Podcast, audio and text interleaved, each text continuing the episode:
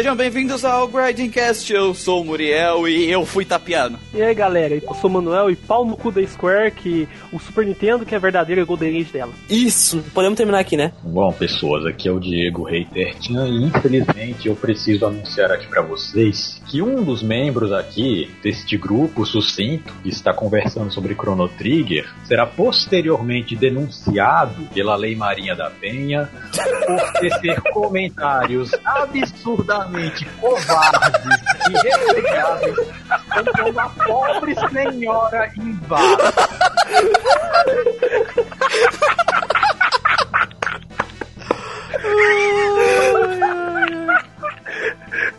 em bar. Meus advogados entrarão em contato. O processinho, seu amiguinho. É easter egg no final do podcast, cara. Cara, a gente não pode conversar assim, meu. Que... Easter egg pro final. Pena, é- é- eu vou ter que colocar aquela gravação no. Então, e aí, pessoal? E- e- O que, o que que eu tinha dito mesmo? tu não falou nada, exatamente. Ah, tá. alô, Você alô. E. Porra, meu! tu não consegue se apresentar direito em nenhum programa. É incrível, cara. É incrível, não é possível. Eu não Eu consigo, cara. Eu não tô conseguindo. Não tô conseguindo. Tá. Todo o programa. Não tem um programa que eu não consigo apresentar direito sem os outros fa ficar falando alguma coisa, indicando comigo. Então é uma denúncia que eu tô fazendo agora, tá? Por todos os ouvintes, eles têm que mandar e-mail. No final do programa vai ter um e-mail, manda e-mail em minha defesa, em minha proteção, que eu tô aqui tranquilo, fazendo meu trabalho, Tá bom, Cris. honesto. Ai, tá bom. Podia, eu podia tá, eu podia eu podia estar falando de jogo cheio de wife, de peito de fora, de bunda pra Não, cima, não. Eu tô aqui falando de Chrono Trigger, né? Eu tô aqui falando de Chrono Trigger e aí os caras ficam fazendo isso comigo, tá bom? O, rei, o, rei, o hater Chan me entende, porque as pessoas ficam fazendo bullying com ele também nas outras mídias aí. Muriel vai saber disso. Ele normalmente toda semana ele vê e é conivente com tal. Eu não sei de nada, né? Então tá aqui a denúncia, tá aqui a denúncia. Mas não vai achando que eu vou ficar exatamente do seu lado, não, que eu também tenho. Nós, todos aqui, temos gravações comprometedoras. Todos temos.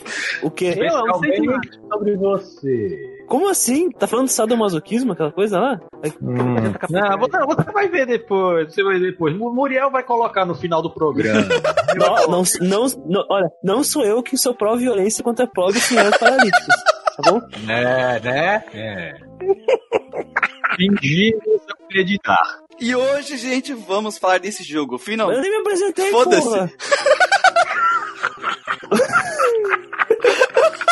Essa conversa toda aqui já serviu pra Já apresentação. gastou três horas Digo- já do negócio. De, de qualquer, de qualquer forma, sou o Christian e eu fiquei muito emocionado na cena do robô, porque ele é que nem eu sofreu bullying dos seus amiguinhos. Hoje chegou o dia, vamos falar dele, aquele jogo que reuniu a famosa Dream Team, aquele jogo que teoricamente é pra ser o melhor RPG da sua geração, ou talvez de todos os tempos. Ou pelo menos O caralho. É isso ele aí. foi, foi feito, né? Foi feito pra ser isso. Então, hoje nós vamos falar dele. Chrono Trigger, também conhecido como Chrono Trigger, ou também conhecido como Chrono Tigre, que pela nossa equipe. Chrono Tiger. Chrono Tigre. Chrono Tiger. Hum, vocês são muito mobral, mas não sabem nem ler o negócio. Puta que pariu. Mas antes de a gente entrar nessa obra, eu quero dar recadinhos muito rápidos pra vocês, para os ouvintes. Recadinhos. Primeiro recadinho é que a gente tá comemorando aí uma meta nossa. A gente tinha uma meta pra cumprir até o 12 segundo episódio. Vocês nos ajudaram a cumpri-la antes do, do, do momento. A gente queria ter uma média aí de 100, 100 downloads por episódio. Conseguimos alcançar essa meta no nono episódio de Sucesso versus Qualidade. Pra comemorar, a, a gente conseguiu alcançar essa meta. E pra responder todos os feedbacks positivos que a gente recebeu de vocês, a gente tá criando o nosso primeiro spin-off do podcast. Spin-off? Caralho! E explica o spin- o spin-off É que, que tá saindo junto com o Chrono Trigger hoje, ou seja, hoje vocês têm ele e o Chrono Trigger, pra vocês escutarem. Que o, o spin-off não tem nome ainda porque a equipe ainda não se decidiu entre Feed Quest Ah, e cara. o Quest Log, então eu vou deixar vocês aí nos comentários dizerem qual é a melhor opção pra vocês. Quest Log. Mas o pessoal só pensa, só pensa em nome ridículo, né, cara? Vai fazer o quê? Feed Quest, Quest Cara, Log. esses é os, é os nomes que passou, imagina os que não foram aprovados. Mas acho que foi só Tem aquele nome. tinha, né? É, eu acho que só mesmo, ninguém tem. Não, eu tinha- Eu tinha postado lá um nome fazendo uma referência à, à- à novela e tal, e piadas de funk, e vocês é, não tá gostaram. bom, né, Christian? Então, esse spin-off ele vai se tratar do quê? Vai ser primeiro a gente lendo e respondendo os feedbacks de vocês e junto com isso a gente vai comentar as notícias que o mundo dos RPGs tem recebido, né? Que principalmente esse mês de maio tem saído muita coisa, né? Durante o mês de maio saiu muita notícia. A gente comentou sobre Final Fantasy, sobre o Persona novo, sobre a- o anúncio do entre aspas PlayStation 5 também, talvez o que, que isso pode causar na indústria dos jogos japoneses. Absolutamente nada. Não, Christian, vai de catar. aí. Então ele tá aí no feed pra vocês escutarem também. Mais um conteúdo aí sobre RPG pra vocês. Quanto mais conteúdo, melhor, né? A gente tem que. Pô, o esforço aí está sendo recompensado, então ficamos muito felizes. E como toda, toda comemoração, por causa de um grande feito, depois aqui do podcast de Chrono Trigger, a gente termina de gravar, a gente vai sair pra encher a cara juntos, né? Que é uma coisa natural. E vamos esperar muito champanhe, vamos pra um, pra um, pra um lugar cheio de pessoas que fazem negócios lícitos e de preferência lícitos. e vamos ficar até as 5 da manhã. Eu tô deixando Então, pra ver até onde ele vai, tá ligado? Vocês, muito, muito obrigado vocês todos que vocês financiam isso, Meu Deus do né? céu. Ai, mas sem mais delongas, vamos entrar em Chrono Trigger.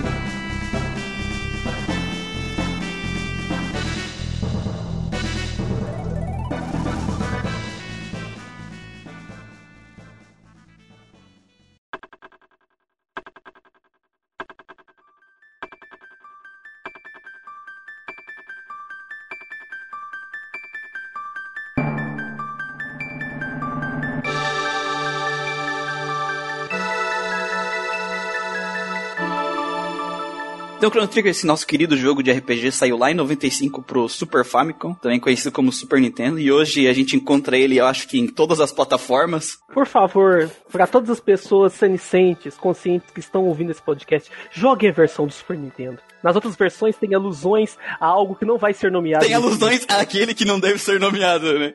Sim, daquilo que Nessa não deve ser nomeado. PS1, né? PS1, DS, celular, Tem na Steam também. para relógio, Game Watch, Wonder tem Swan. na Steam, Wonder Calculador. Swan, aquele o Nokia Engage. Nokia Engage. Eu joguei Chrono Trigger no, no Nokia Engage, cara. Meu Deus! olha aí, olha aí, olha aí, tá Sem falando. só aquela cortada. Mas qual versão vocês terminaram aí nele? Eu terminei no PlayStation 1. Super Nintendo, cara. Eu joguei né? Super Nintendo e eu rejoguei recentemente pra gravar o do DS. mesmo. Bom, eu joguei apenas a versão do Super Nintendo via emulador. É, a, a cara, a versão do PS1 eu não recomendo pra ninguém, cara. Pra ninguém. Ela é feia, né? Não é que ela é feia, é que, tipo assim, ela tem um pequeno problema da, do load do CD. Tipo assim, a, a moral da estrutura de combate deles é, tu tá andando no mapa, os bichos aparecem, a luta já começa, tá ligado? Então, assim, quando a, tu entra na área dos bichos, daqueles encontros pré, pré-programados do jogo, primeiro dá uma leve travada, aí os bichos aparecem, aí o CD começa a rodar, para de tocar a música, começa a tocar a música do combate, e aí toca a música do combate.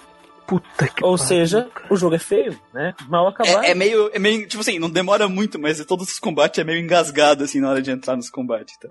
E tem outro problema também que, aparentemente, pelo que eu pesquisei, porque eu tive um problema com o boss, é, esse boss tá meio bugado e ele tá muito mais forte do que era pra ele estar. E é um boss no meio do jogo, então depois a gente, que a gente vai comentar. Então ele acaba quebrando a experiência do jogo. Se tu ouvinte quer comprar o jogo, não quer emular, piratear e quer dar dinheiro pra Square, então, bom, tem no Steam, né? Tem pra celulares e che- ele chegou a estar na, no, no Famicom Mini, aquele que a Nintendo lançou? Acho que Não. não, né? Não tá no SNES Mini. Meu Deus. Na versão japonesa tem Dragon Quest Final Fantasy, na versão americana tem Final Fantasy e tem outro jogo. Então, pra que Dragon? Pra que Chrono Trigger? É porque a, a Square tava lançando também pro, pro PC, né? Eu acho que não queria. Ah, se bem tinha Final É, Fantasy é. pro PC, Secret of Mana pro PC, então. Se você for um burguês safado, nojento, imundo e maldito, você pode comprar no eBay o cartucho, né? Vou usar lá uns 4 mil pontos. Eu, depois vocês falam de mim aí que sou que destilando ódio, mas nada supera aí essa Genkidama do ódio do, do Hater Chan aí.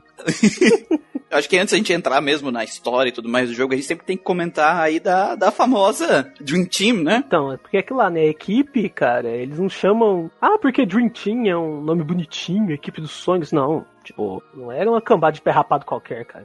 Assim, aqui no ocidente, a galera aqui não entende muito bem como é que era a dicotomia, o, o embate de, entre Final Fantasy e Dragon Quest no Japão. Dragon Quest até hoje lá é um dos RPGs mais queridos. O pessoal, tá ligado? O pessoal lá no Japão, eles não, eles têm, eles não lançam o Dragon Quest em dia de semana porque o pessoal faltaria aula e trabalho para comprar o jogo, né?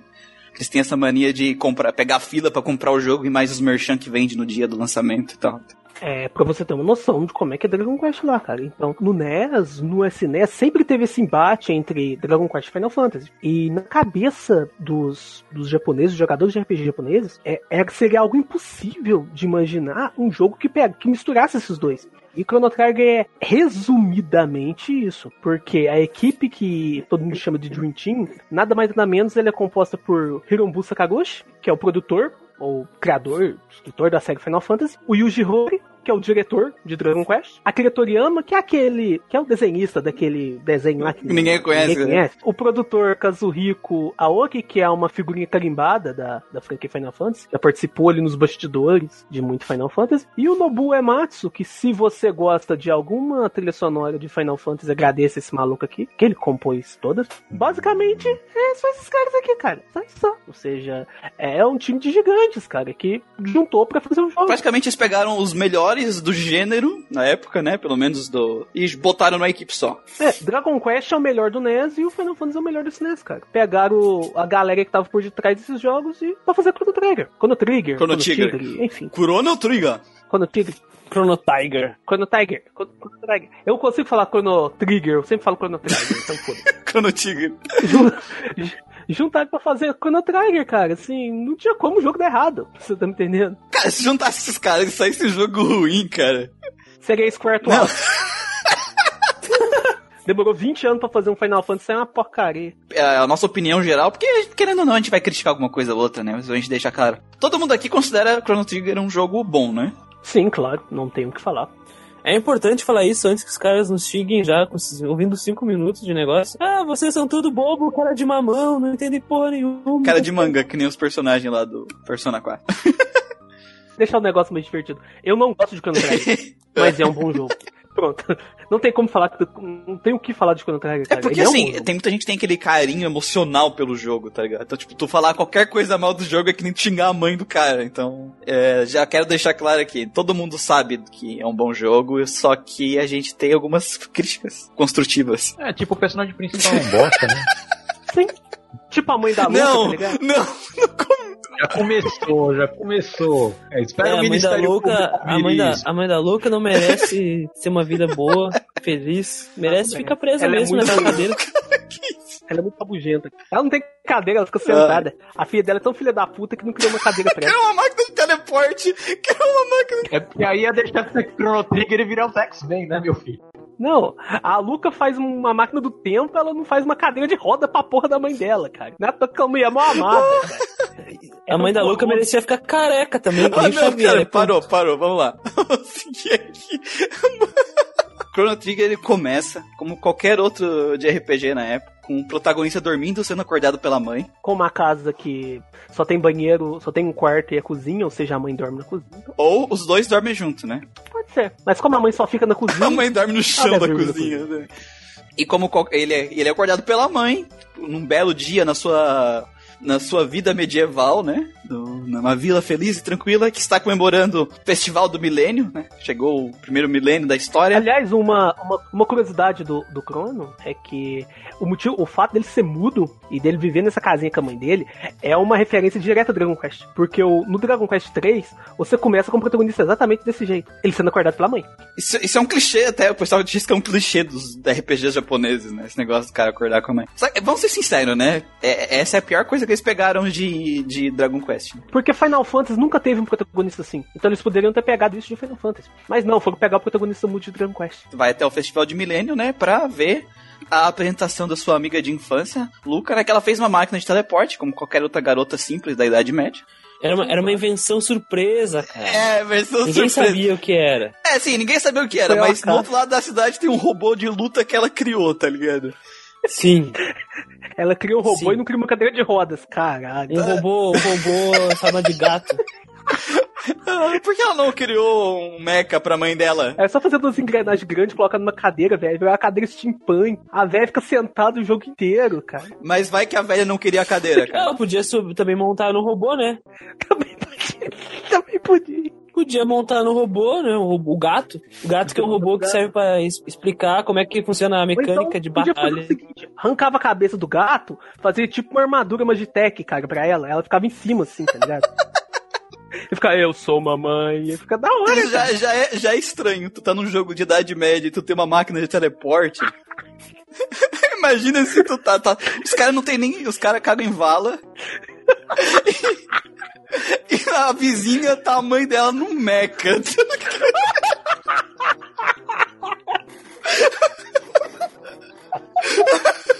Ia ser original, ora. Ia ser bem original. Mas ela não ia ficar cantando musiquinha que nem o gato, não. Ia. A mãe dela cantando. Mas a criança Tem que vamos fazer o mod, a gente tira a mãe da, da casa, a gente tira a mãe da casa e bota ela no meca. Modders, por favor, se vocês Ah, fizerem alguma é coisa, fudido. informa a gente. E tem os devidos por favor. No festival ele, ele acaba trombando com uma, uma garota misteriosa que se apresenta como Marley. Os dois, a gente, eles dão uma voltinha pelo, pelo evento milênio, roubam umas marmitas, não acham uns gatos perdidos, Apostam corrida lá. Na, após na- corrida. Na, na corrida dos carinha lá. As corridas Bebe o negócio lá na competição de bebida. Cara, esse festival, cara, vou dizer assim, ó, é muito bom esse festival, cara. Quando tu tem controle do, do Chrono aqui, né, principalmente no começo do jogo, e- e essa liberdade de tu poder fazer um monte de coisa no festival, cara, me deu uma imersão muito boa com o jogo, só de- já de cara, sabe? Muito, tudo muito bonito, tudo muito colorido e divertido. Tem muita coisa pra fazer nesse festival. O que eu gosto desse começo no festival é que ele já mostra de cara como é que é o clima do jogo. Queria mostrar com a história de Chrono Trigger, cara. Porque, assim, independente do que a gente vai falar aqui mais pra frente, na parte de spoilers, como a história desenvolve e tal, Chrono Trigger, ele é uma história bem despretensiosa, bem tranquila, bem divertida. É tipo um filme de De Volta pro Futuro que você assiste sessão da tarde, com um balde de pipoca e um Guaraná, sei lá. Com a mãe da Marley. Quer dizer, da Luca. Também. Cara, eu gosto demais do gato, cara, porque eu, quando eu joguei, eu fiquei batendo nele um tempão e esqueci que eu tinha que ir lá fazer o negócio do jogo. Porque ele dá moeda quando a gente vai batendo. Eu, eu bati nele até, até eu ganhar a primeiras skills ali que tem de. que aparece pra desbloquear. E ia roubando a marmita do velhinho lá toda hora. pra recuperar o, o HP. Isso é coisa de RPGero, mano. Fica batendo nos filhos da puta lá, que é um dummy de batalha, e ganha os skills lá de nível 5. É tipo o cara ficar matando Caterpie na floresta de Viridian até nível 10. Eu faço Sabe, isso. Pokémon Red. não faz isso. Olha aí, ó. Você vira Butterfree, Ah, o cara evolui pro Charizard matando, ma- ma- ma- matando Metapod. Pai, o cara tem Power paciência. leveling é coisa de vagabundo. Vai aprender a jogar a merda do jogo. No final eles vão ver a apresentação da máquina de teleporte da Luca. A Marley se faz de, de cobaia e acaba sendo. No final a máquina de teleporte dá um erro, né? E ela é enviada pra uma outra. pra um, pra um buraco temporal pro passado. O Crono vai atrás dela e aí eles entram numa série de desventuras e descobrem que eles. Eles agora tão, vão ter que salvar o mundo da destruição. Ou não, né? Porque vamos ser sinceros, eles não precisavam ter feito nada. Não tá feito porra nenhuma. Assim, o Chrono Trigger é mais basicamente aquela história do vamos salvar o mundo por quê? Porque sim, porque é certo, porque é divertido. E não tem problema nenhum com isso. O jogo entrega muito bem essa proposta.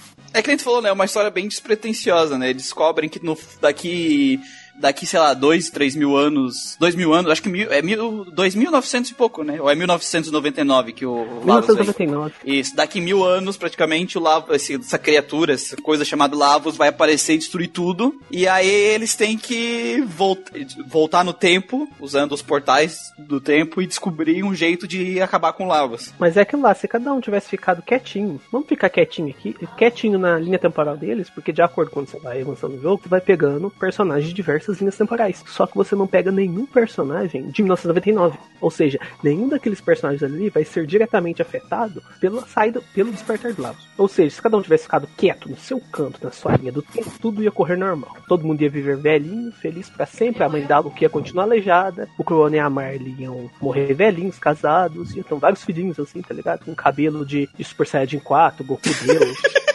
Depende do Dragon Ball que você gosta, cara. E é isso aí, cara. Coloque a culpa na nerdinha de óculos, né? Foi ela que inventou de fazer uma máquina do tempo e esqueceu de manutenção. Pode ser. Só que a Luca, ela descobriu que descobriu a, a máquina por acidente, né? Normal. Você vai fazer um teletransporte, você faz uma máquina de viagem no tempo. Não, ela fez teleporte, aí por causa do colar da, da Marley, a máquina acabou dando esse erro e mandando pro passado. Aí o que, que ela faz, né? Ah, ok, descobri portais no tempo. Deixa eu criar aqui rapidinho uma, um- uma chave que abre esses portais, tá ligado? Puta que pariu. Não questione a curiosidade científica. Não, não é com problema da curiosidade científica. Levamos- temos- sempre temos que lembrar que o pessoal caga em vala naquela época.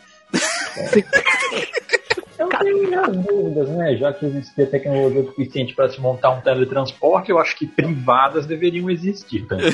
E cadeiras de roda. Cadeiras de roda também. Cara, eu não tô nem criticando o fato dela ser da Idade Média e fazer um teleporte. Eu acho isso legal, tá ligado? Ela ser totalmente fora do, do tempo dela. Isso faz parte da personagem. Faz parte da fantasia do jogo. Isso. Cara, aqui já na primeira viagem no tempo ele já deixa bem claro como é que vai funcionar a viagem do tempo no jogo. Porque ela- eles viajam pro, pro passado, né? Descobrem que a, a Marley, né, afinal, é a princesa do reino deles. Porque eles confundem ela com a rainha do passado. Aí a rainha do passado. Eles não, as pessoas do É, passado. sim, a pessoa do passado, isso. A rainha no passado tinha sido. Tinha, havia sido sequestrada, mas eles acharam que a, que a Marley era ela, então eles pararam de ir atrás da, da rainha, que no final ia acabar sendo morta, né? E aí a Marley deixa de existir, já que a antepassada dela Deixou de existir. deixou de existir. Então, Antes de parir a, a- a sucessora é dela. isso. Então, claramente, Chrono Trigger, ele, ele aceita que a linha temporal é fixa, né? E existe só uma linha do tempo. Não existem outras linhas do tempo em Chrono Trigger. Isso, de volta pro futuro. De volta, bem de volta pro futuro. Ou seja, aquele que não deve ser citado não devia nem existir.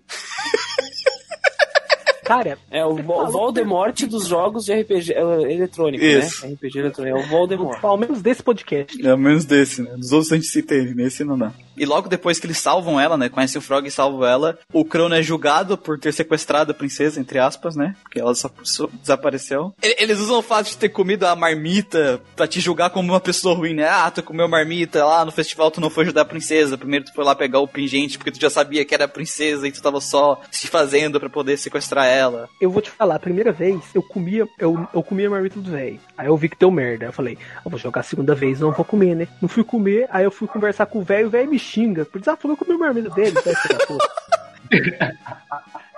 uma merda pra esse velho. Velho é amado do caralho. No, e- é assim, cara, tipo assim, basicamente, independente, mesmo que tu tivesse feito tudo certinho, tu vai ser preso de um jeito ou de outro, né? Não tem muito o que fazer. E é uma cena bonita esse do julgamento, hein, cara? Uma cena graficamente muito bonita, né, cara? E os caras te perguntam as coisas, né? Ah, tu já roubou alguma coisa na tua vida? Aí tu pode responder sim ou não, tá ligado? Essa semente o negócio fica pior pra você. É. Fica pior não, né? Nada muda, né? De qualquer jeito. Que, onde é que eu quero chegar com tudo isso? Tipo assim, sempre tive medo de jogar Chrono Trigger porque normalmente tu pega esses jogos que são mega hypados, e o pessoal que é o melhor clássico de todos os tempos, e ele nunca consegue entregar tudo aquilo, né? Porque o pessoal, né, faz o hype tão grande que exagera, né? Vai pra um nível só que ah, ele me deu expectativa, né? É, tipo, esse começo dele, ele me gerou expectativas muito grandes. Por isso que eu brinquei que eu fui tapeado. Por, por um momento eu acreditei nessa é, nessa grandiosidade inteira dele, tá ligado? Porque assim, o, o jogo no começo, tu ele tá, te dá liberdade lá no festival, né? Ah, o que é, tá ok, é um festival, dá liberdade legal. Não esperava que eles fizessem isso durante todo o jogo, né? Todas as áreas terem um monte de coisa pra te fazer.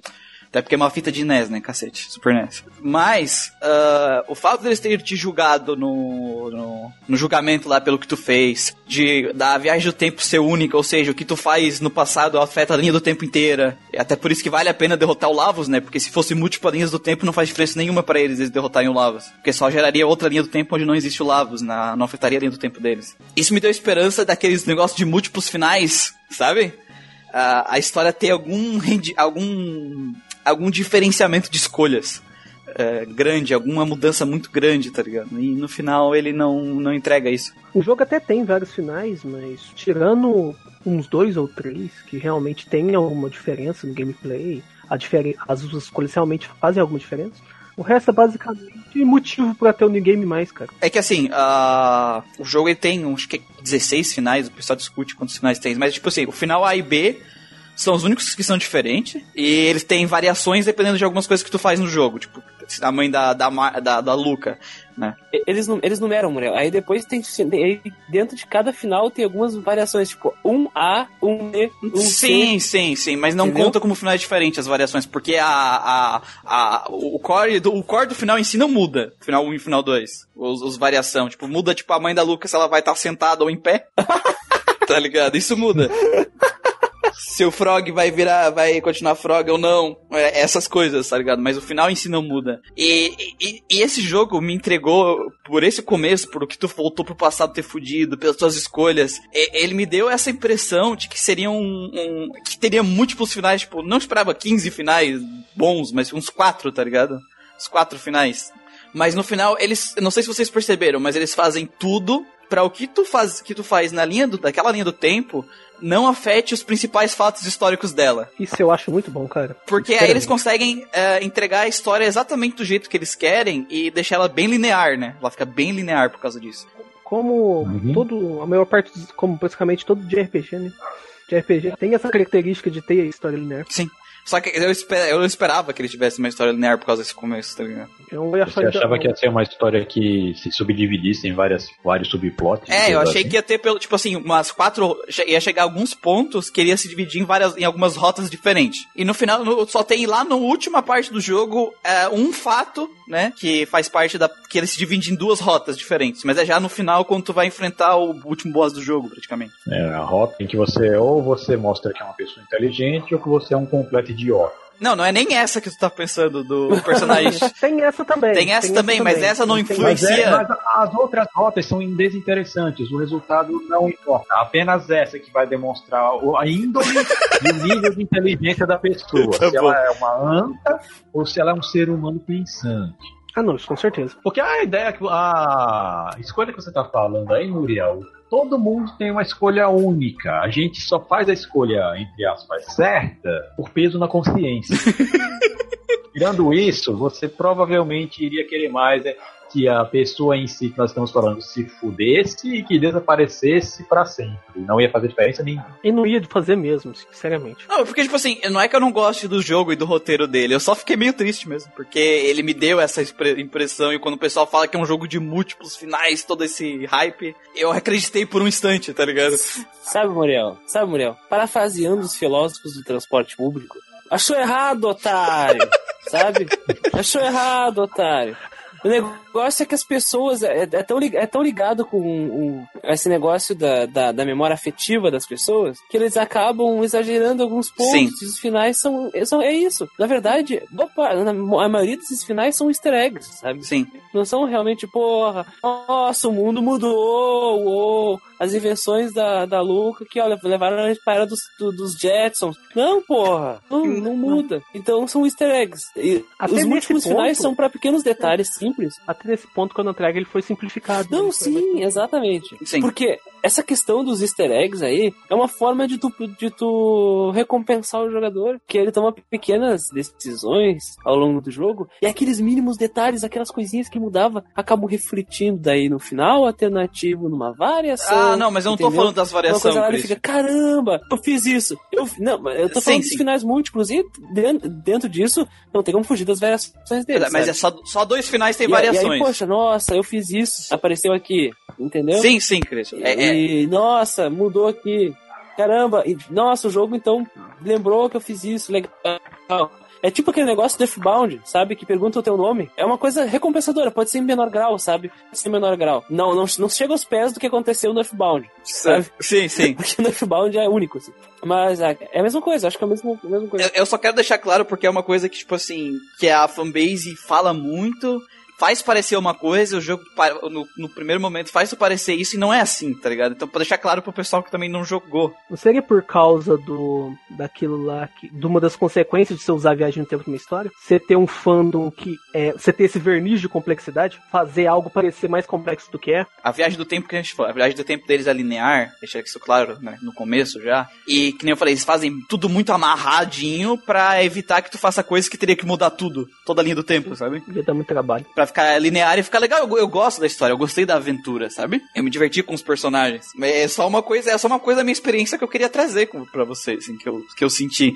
Porque, é, porque tem esse lance, né? Tipo, sempre que uma história usa viagem no tempo, isso acontece muito com. É, por exemplo, você faz um filme de merda, você quer que o filme tenha o ar de complexidade, coloca viagem no tempo. E umas coisas que eu acho interessante do Chrono Trigger, que ele decidiu usar viagem no tempo, é que a maioria dos escritores eles usam viagem no tempo como plot device. Pra reviver algum personagem, resetar algum evento. O Chrono Trigger, em suma, em suma, mais pra frente, na parte que a gente vai falar de spoiler, a gente vai falar de um detalhe, mas não, não é muito irrelevante nisso que eu vou falar.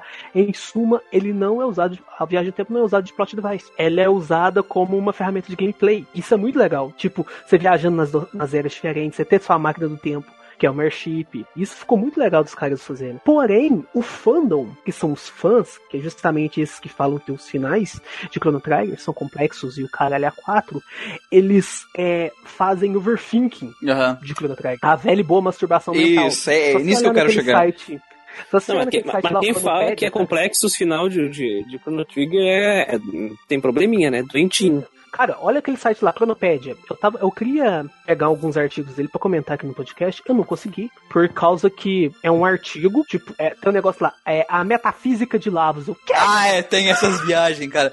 Mas sempre sabe quem ajudou essa bullshit, né? Quem? Quem? Aquele que não deve ser citado. Ah, com certeza.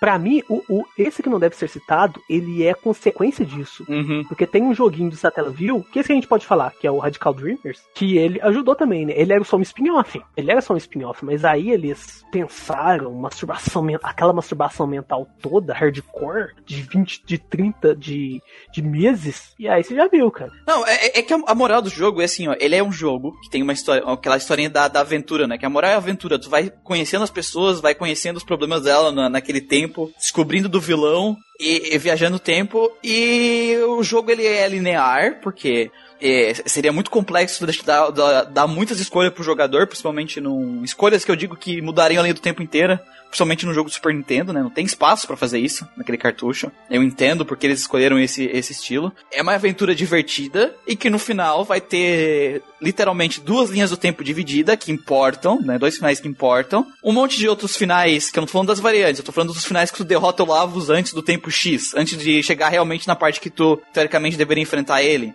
Que são finais mais pra um New Game Plus, só pra fazer, só pra ter. Mas no final a gente tem dois finais que importam, cara. Pra história como um todo. Mas a questão dos finais de enfrentar o Lavos no New Game Plus são, como a gente falou, finais de easter egg, finais divertidos, finais absurdos. É, é a única razão pra ter o New Game mais no, no Chrono Trigger, cara. É só pra você ver esses finais, porque não dá desafio nenhum, né? Eu não tô criticando, mas eu acho que a gente tem que deixar claro que é, isso é o jogo, tá ligado? Essa é a proposta dele, essa aventura divertida que ele entrega pra gente.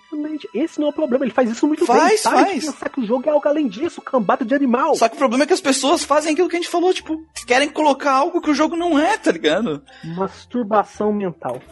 Overthinking. É, em vez de falar a, a parte do jogo que importa, que é essa fantástica aventura que ele entrega muito bem, a- a- muito bem amarradinha, essa, essa aventura de viagem no tempo muito divertida, que nem a gente falou, sessão da tarde, é, mas muito bem feita, é, eles querem, tipo, falar de disso, tá ligado? De linhas do tempo que não existem. A ética de Lavos, cara. What? Como pode ter ética? É um carrapato gigante. Sei lá, cara. Pergunta pra esse povo da no Compendium, cara. Puta que pariu. Mas sabe que eu, até, eu, eu acho que tem que ser até estimulado as pessoas fazerem análises que vão além do jogo. Porque o jogo também é arte. E a arte pode ser interpretada de diversas formas. Então, eu não culpo eles, sabe? Eu não culpo, mas é, eu tenho pena. É. Tá, acaba acontecendo, tá? Em vez da gente de, de o pessoal falar do jogo Falando de teoria sobre o jogo. e, e do que dessa obra fantástica e do que ela entrega, ele acaba falando de uma, uma coisa que não existe nele. Que a menos que tu pegue, pare e viaje na maionese pra criar essas teorias e pensar, não, porque isso aqui no momento X aconteceu, acaba não contando essa aventura. Diferente do Earthbound, que tem no jogo a- a- as reflexões, de qualquer forma, né? Não querendo comparar. O Earthbound, ele foi criado pra existir essa reflexão sobre as coisas, tá ligado? É, é diferente a proposta dos dois jogos, entendendo? Enquanto o Earthbound é um jogo que ele quer quebrar a tua cabeça com as coisas que acontecem nele, eu, eu sinto que Chrono Trigger é uma coisa que ele quer muito mais fazer tu se divertir. Exatamente. Justo. Exatamente. Que é o que é a ideia básica lá do Dragon Quest, né, cara? Uma aventura de um herói enfrentando um inimigo que pode Exatamente, colocar eles o, pegaram- tudo a perder, o- destruir o mundo, né? A pegada, deles, apesar deles pegarem essa humanização da parte de Final Fantasy, ele é bem Dragon Quest mesmo. Essa parte mais divertida, mais tranquila. Ao Deve ter contrário de muita Final influência do Fantasy. Toriyama também. certeza, com certeza. Dizem, dizem que o Toriyama apitou muito nas decisões, assim, do, do jogo. É. Ao contrário de Final Fantasy, que sempre ele teve essa proposta de fazer uma história mais séria, tanto que eles, olha quem que eles chamaram. Chamaram o Shitakamano pra fazer a arte do jogo.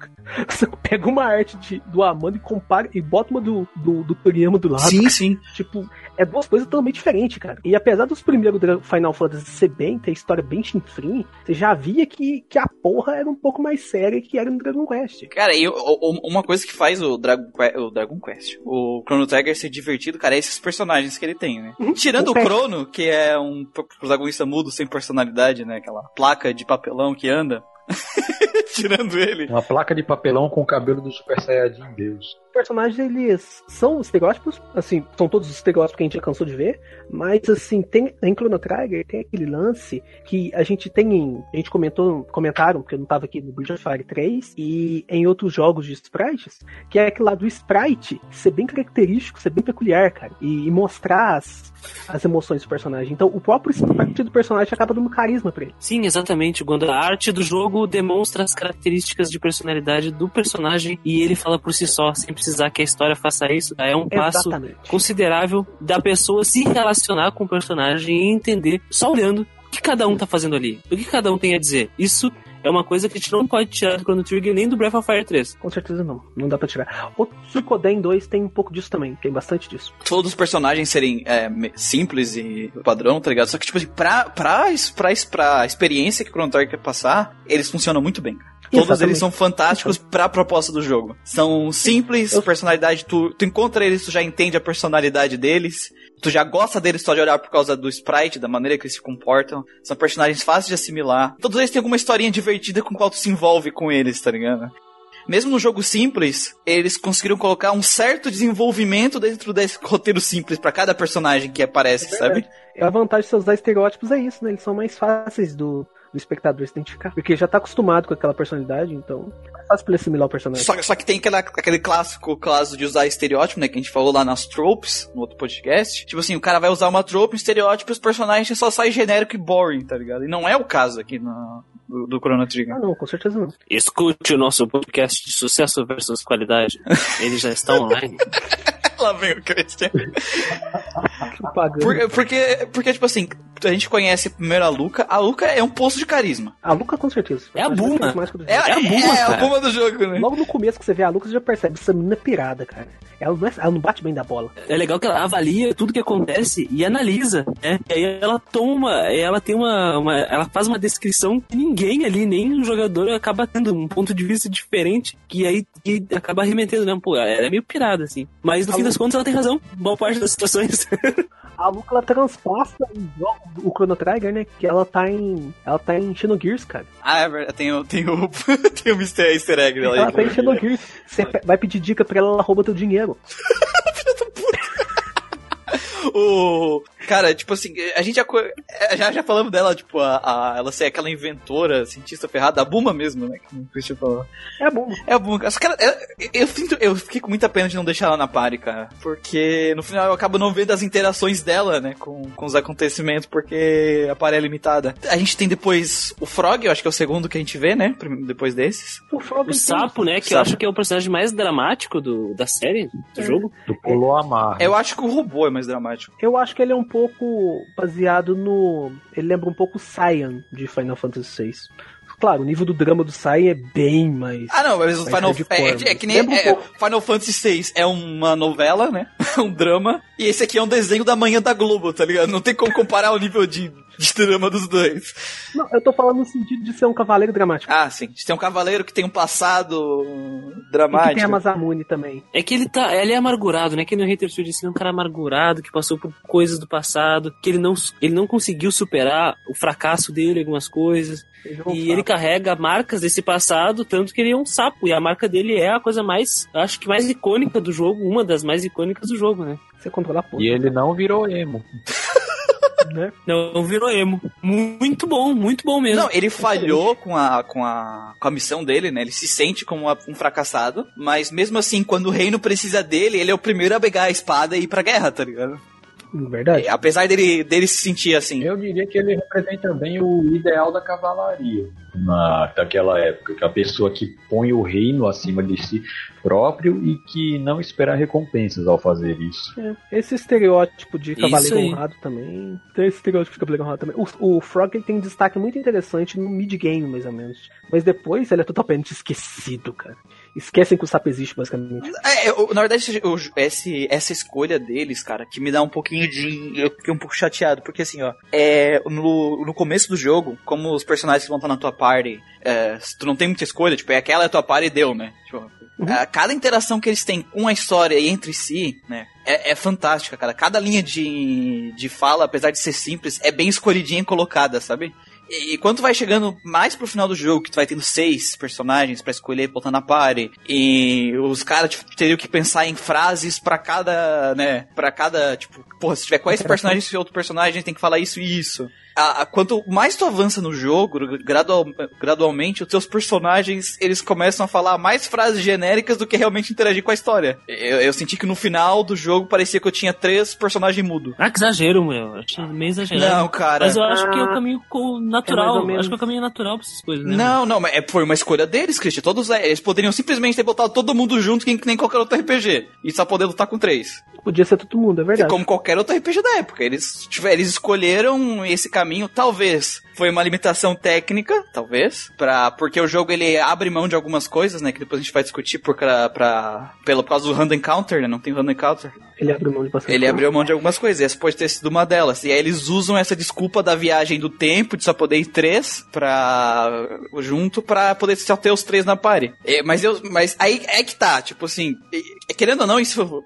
Isso faz, per- perde um pouco no, no late game, no mid game, tá ligado? A, a- o carisma dos personagens acaba caindo um pouco, que nem o Manuel falou, ele sentiu que o Frog ficou meio que afastado. Não porque a história dele já acabou, é porque o personagem também já não interage mais com a história, tá ligado? Ele tá lá porque sim. Isso é verdade. Ainda, e o Final Boss piora isso ainda mais, né? Porque nenhum deles tem motivo. Exceto um personagem, nenhum deles tem um real motivo pra poder enfrentar o Lavos. Então eu, então eu senti essa, essa perca, sabe? E eu gostava muito dos personagens, era muito divertido eles interagindo. E esse negócio de, de só poder ir três, cara, tem uma hora que eles que eu fiquei puto da cara. Porque tem uma cena no jogo que tá todos eles junto numa linha do tempo que não é deles, no meio do jogo. Qual é esse momento? Eu nunca lembrado agora.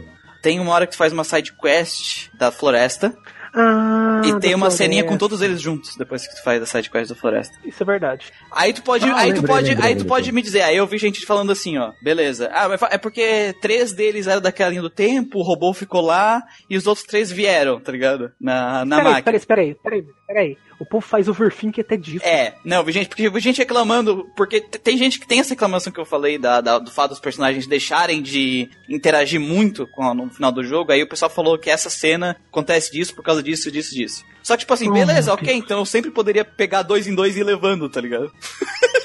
não, não, é uma, não é uma desculpa muito boa.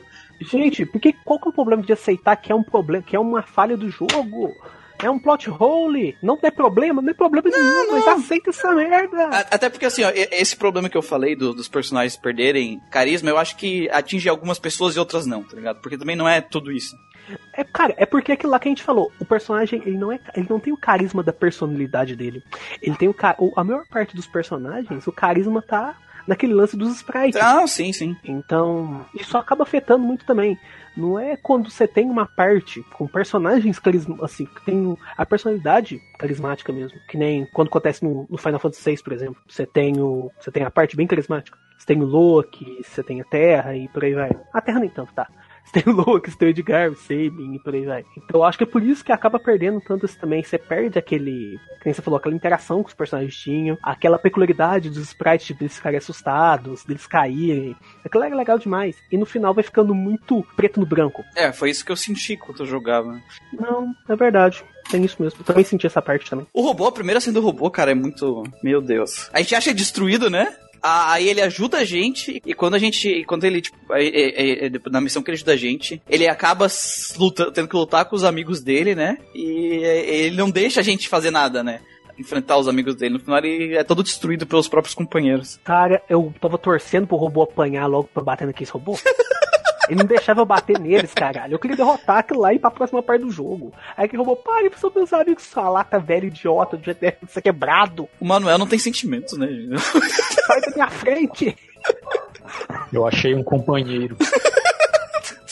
Eu gostei muito da cena do robô, né, cara? O robô, ele é uma demonstração de que a amizade e a percepção de companheirismo e do próprio, dos próprios sentimentos mesmo de, de proteção e, né, daqueles que tu tem alguma, alguma coisa, uma, tu, tu tem uma admiração, né? No caso da, da própria Luca com ele, porque ele fica, caramba, eu, eu tava defeituoso e tu fez isso por mim, tarará. Tem esses diálogos assim. E ele é uma máquina, então não é pra ele ter isso. Mas ele, ele demonstra isso. Então por isso que essa cena é tão emblemática. É uma cena importante. Porque de todos eles, tu não espera isso de um robô. É, ele tem mais sentimento que o Cronos, né? E é uma.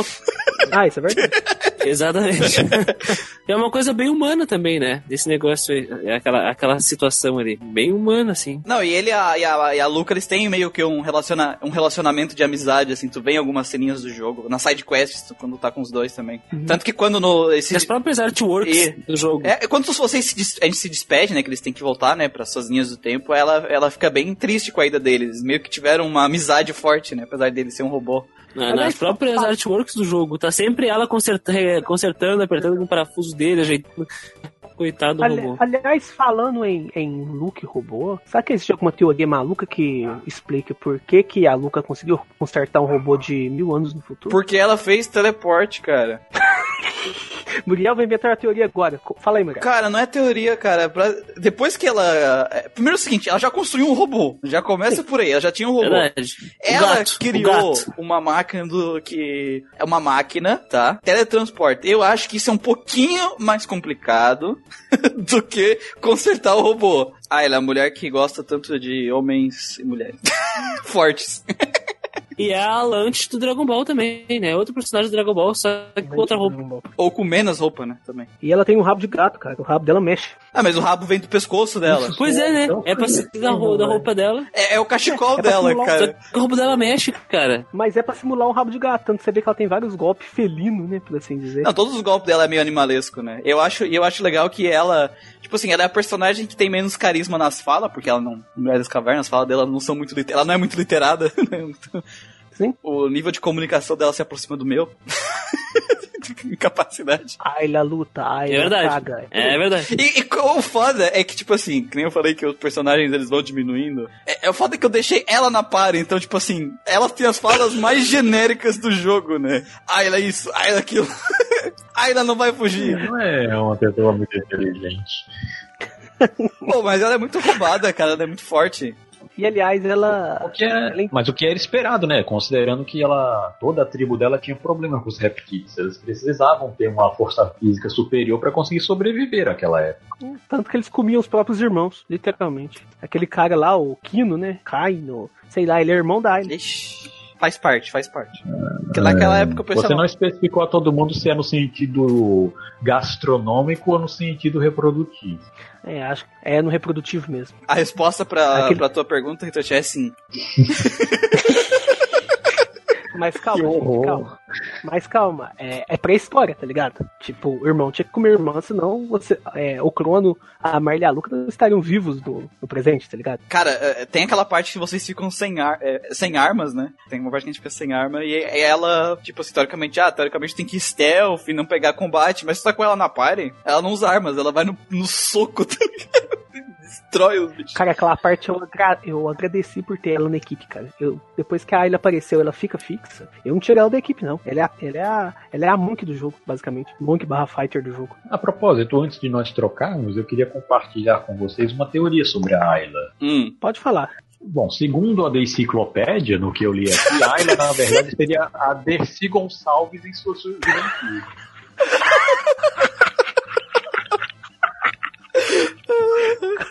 Cara, eu vou começar Vocês botam fé? Faz sentido. Eu vou come começar uma gravação de Chrono Trigger, cara. Eu vou chamar ela de Dercy. e a gente tem o, o Marcos também. que é o melhor personagem do jogo inteiro. É o Vegeta, pô. Ele E é o Piccolo do jogo. É o Vegeta e o Piccolo. É o Piccolo. É o Vegeta. O Piccolo com Vegeta. Ele luta uma foice, cara. Porra. É o personagem obrigatório Ed Dark que os adolescentes, pré-adolescentes precisam pra tentar se espelhar, né? É isso aí. Mas ao contrário de bullshits como Persona 3, é, o Magus ele tem motivo de sobra pra ser assim, né? Não, ele tem todo O motivo. cara é né? fudidaço. Verdade. E ele é o único personagem da parte que tem motivo pra poder enfrentar o lado. Sim, e quando tu conhece ele a primeira vez, que é no background lá do Frog, cara, tu fica com ódio do cara. Quando tu vê a primeira vez, tu quer descer o cacete dele pelo que ele fez. E pelo que ele tá fazendo com, com o mundo, né? Porque teoricamente lá na, na- na- no tempo do Frog, ele é o cara que comanda o exército, que vai destruir tudo e dominar o mundo ali. Só que quando tu descobre o porquê que ele tava fazendo aquilo, tu meio que compreende. Não concordo, mas eu compreendo, tá ligado? Você simpatiza com a causa. Você tem empatia por ele. Não com a causa, mas eu entendo o motivo. Simpatiza ao ponto que, tipo, putz, dá pra convidar o Magus pra, pro churrasco no domingo, sabe? Tu chega nessa conclusão, assim. Não, de jeito nenhum. sabe? E é uma coisa, é uma coisa que é um ponto positivo muito grande do jogo. Diferente do Lavos, a construção de como o Magus é um vilão e quão, quanto ele influencia tudo que acontece, sobretudo na história do, do sapo, né? É muito bem feito. Porque tudo. é, Eles citam o Magus, aí chega uma coisa, ah, o Magus isso. Ah, isso aqui é culpa do Magus. Ah, na verdade foi o ataque desses monstros. Então, diferente do Lavos, que a gente só sabe. O Lavos ele chega e mata todo mundo, é a única coisa que a gente sabe. Do Magus não. O Magus ele tem um backstory. Por mim, o Magus podia ser o boss final do jogo. Com É. certeza. Eu abri a mão dele na parte e deu o final boss do jogo. Porque tem toda uma construção dele como vilão. Você acompanha ele, você teme ele. Aquela batalha, quando você enfrenta o Magus, tem todo um clima de realmente de batalha de boss, cara. Que nenhuma outra batalha do jogo. Existe tem. uma bagagem emocional. Quando tem, existe uma bagagem emocional do jogador junto com os personagens que ele simpatiza e se relaciona contra o inimigo, que é o boss, perfeito. O jogo chegou, alcançou um objetivo e fez uma ligação, que é o que, eles, que a gente pode chamar de, de ambientação, de, de que, que a pessoa ela entra dentro do jogo, né? Ela faz parte, ela participa, ela tá Imersão. imersão. O que não acontece com o Lavos, né? Não, o Lavos, cara, eu acho que do- dos problemas que eu tive com o roteiro, os outros eu relevo, porque o jogo é divertido pra cacete, mas pra mim a falta de um, anta um- falta um antagonista nesse jogo, cara, tipo um vilão pra te se identificar, assim, esse cara, é, a gente tem algum sentimento pelo vilão, tá ligado? Porque o, o Lavos eu acho meio que foda-se, tá ligado? Ele. O lado você não ah, gosta. é uma criatura que tá- vai destruir a Terra, ele nunca aparece, nunca faz nada. Quando acontece alguma coisa, é, é as outras pessoas que estão mexendo com o Lavos, não é o Lavos que tá fazendo alguma coisa, tá ligado? É, o Lavos, você não tem. Você não gosta dele, você não odeia ele, você é indiferente a ele.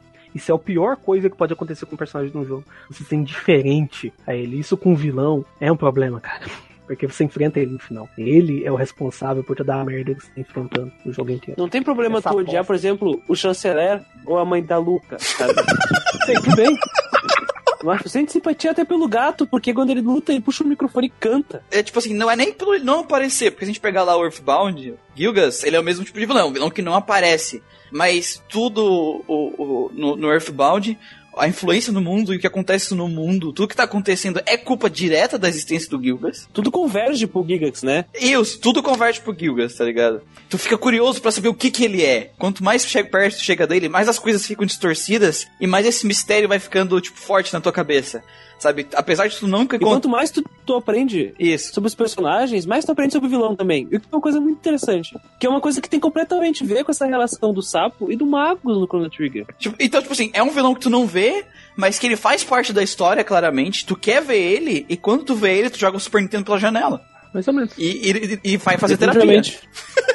Depois, quando tu enfrenta o Gilgas. É, exatamente. E, Escute nosso podcast sobre F-Bound, então, né, pessoal? Pra vocês descobrirem qual de nós fez terapia e qual de nós foi possuído pelo espírito ragatanga do Gigas. Eu volto a dizer, eu digo que é bastante desleal vocês compararem a encarnação de Satanás com um Metapod super desenvolvido. É, Eu acho um carrapatão, parece muito mais um carrapato, né, cara? O, o, o Lavo. mas, né? mas é isso que eu falo, cara. O Lavos, tipo, ele é o motivo de tudo isso tá acontecendo, mas no final ele não importa. Sim. É porque o Lavos ele é mostrado como uma mera força de destruição. Ele não é alguém que possui poder de influência sobre as pessoas.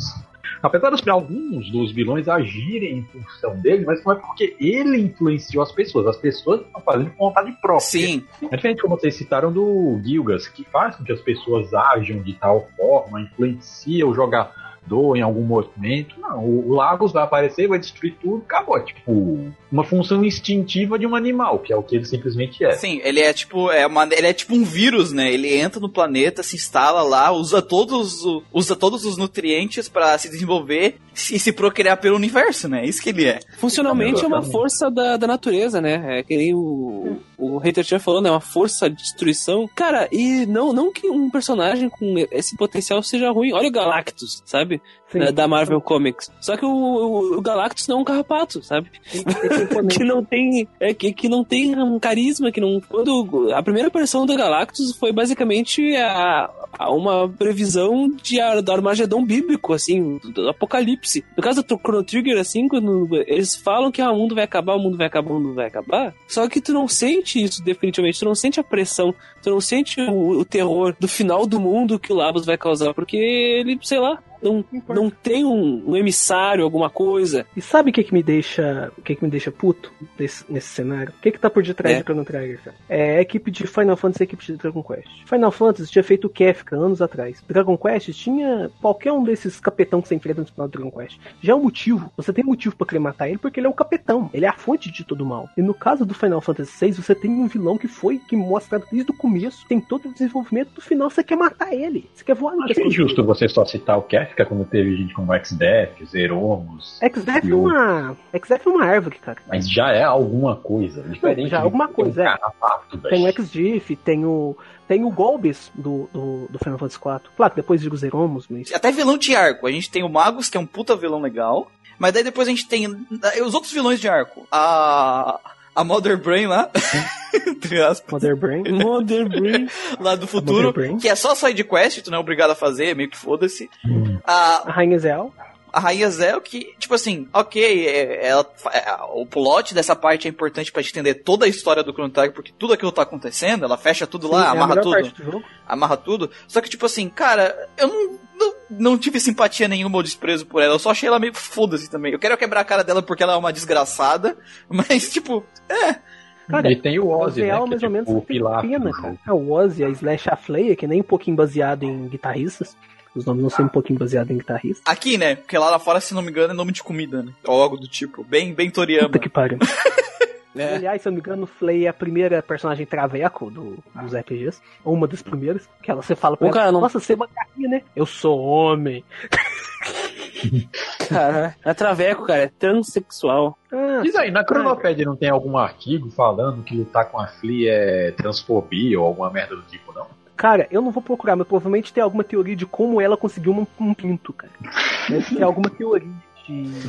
Não, ela, não, ela, ela já tinha o pinto, o Manuel, ao contrário. Sobre Ah, os lá, bosses, eu vou mais longe, pessoal. Eu cito, por exemplo, bosses que não são necessariamente vilões de arco, mas são tão importantes e têm um peso na história. Lembra do monstro da ponte? Não. Uhum. Lembro, monstro, lembro. Porra, o mon- que é o monstro da ponte, ele tem vários segmentos, ele é grande, tem que atacar a parte de baixo. Não, meio, sim, é. sim. Em questão de combate é legal, mas tô falando, tipo assim, personagem Sim, historicamente. sim, sim, mano, mas não, tô, mas não tô falando de combate, presta atenção. É. Ele, é o, ele é um emissário do Magus. Ele é um monstro enviado pelo Magus. Sim. Então, tem um peso na história e aquilo significa pro sapo também. Não, sabe? sim, sim, mas. Então, então tem um peso. É, mesmo contra um monstro que não, é, não, não chega a ser um vilão da história, tu fica, caramba, esse monstro, caralho. Porra, o Magus é escroto pra caralho. Ele que destruiu a ponte, atacou os soldados. Fica assim, e constrói a história. Isso é muito legal. Mas por também. isso que dos antagonistas dos arcos, o Magus que eu digo que é o único que presta, cara. Porque tu pega os outros antagonistas de cada arco, eles são praticamente sem carisma, eles só não são mais sem carisma que o. o Lavos, porque ele é um carrapato gigante. Se eles conseguissem chegar a esse nível. Que é mudo. Porque lá no futuro, o antagonista é, um, é uma side quest. No passado, é um, é um rep, reptiliano que é whatever, vamos ser bem sincero. Sim, é whatever. E a, a rainha é importante historicamente, mas não, não conseguiu dar esse impacto que o Magus, que a, o arco do Magus consegue entregar, sabe? E o outro boss também, que não chega a ser um vilão, por exemplo, é o Massa e o Muni. Eles são só guardiões e eles são extremamente carismáticos. Eles são extremamente importantes para o desenvolvimento dos personagens e para a história avançar. E eles não são, um- um, por exemplo, um vilão, nem nada. Eles só são outros personagens que a gente consegue ver que é possível. Era possível fazer esse desenvolvimento no Chrono Trigger. Vocês fizeram, vocês fizeram isso com esses personagens aqui? Por que eles não fizeram com os outros? Não sei o que aconteceu, mas era possível. E de novo, onde é que qual é o arco que tem o melhor desenvolvimento de personagens e NPCs legais? É o arco do Magos e do Frog, cara. É a parte mais bem desenvolvida do jogo para mim, em questão de roteiro. Essa é a parte que tem mais que tem o melhor desenvolvimento. Já a parte que tem a melhor, o melhor lore, a melhor explicação da história é a parte da Dark Age, né? É, que é a parte onde conta realmente, tipo, junta todos os pontos, né? São os cenários mais lindos do jogo também. Também.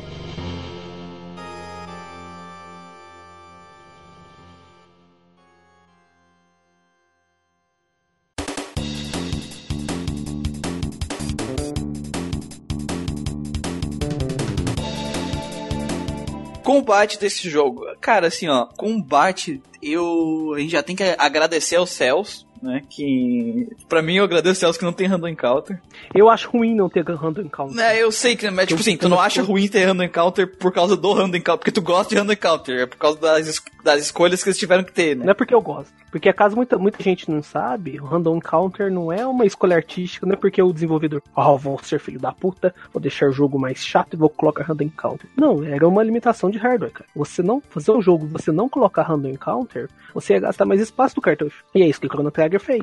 Ele gastou mais espaço do cartucho para não ter Random Encounter, e por causa disso o sistema de batalha teve que ser extremamente simplificado. Enquanto no Final Fantasy e no Dragon Quest, por exemplo, você tinha separação entre magia e skills, normalmente as skills como roubar, pular, você não gasta VP, em Chrono Trigger você tem só o ataque básico, você tem as magias, que são, tá tudo junto com a skill e tudo gasta MP, e para contornar essa simplificação, tem o sistema de Dual Triple Text, que você combina ataques de dois ou mais personagens e forma outros ataques que aumentam muito a base do dano. E essa é, digamos que, a cereja do bolo do combate Chrono Trigger, né? Sim, cara, eles tiveram que cortar muita coisa, mas eu acho que eles conseguiram lidar bem com isso de maneira criativa no combate, sendo bem com sincero. Certeza. Porque assim, ó, tivemos que deixar mais simplificado, ter menos magias, menos coisas por causa disso. Só que aí, assim, a, esse negócio do, do, da Dual Triple, né? O, como o jogo é, é ATB, como os outros, como os Final Fantasy, né? Encheu a ATB, vai bater o mais rápido possível. Normalmente tu faz isso, qualquer jogo de ATB. Quando tá no sistema ativo, né? Que os personagens te batem no teu turno também, os inimigos te batem no teu turno.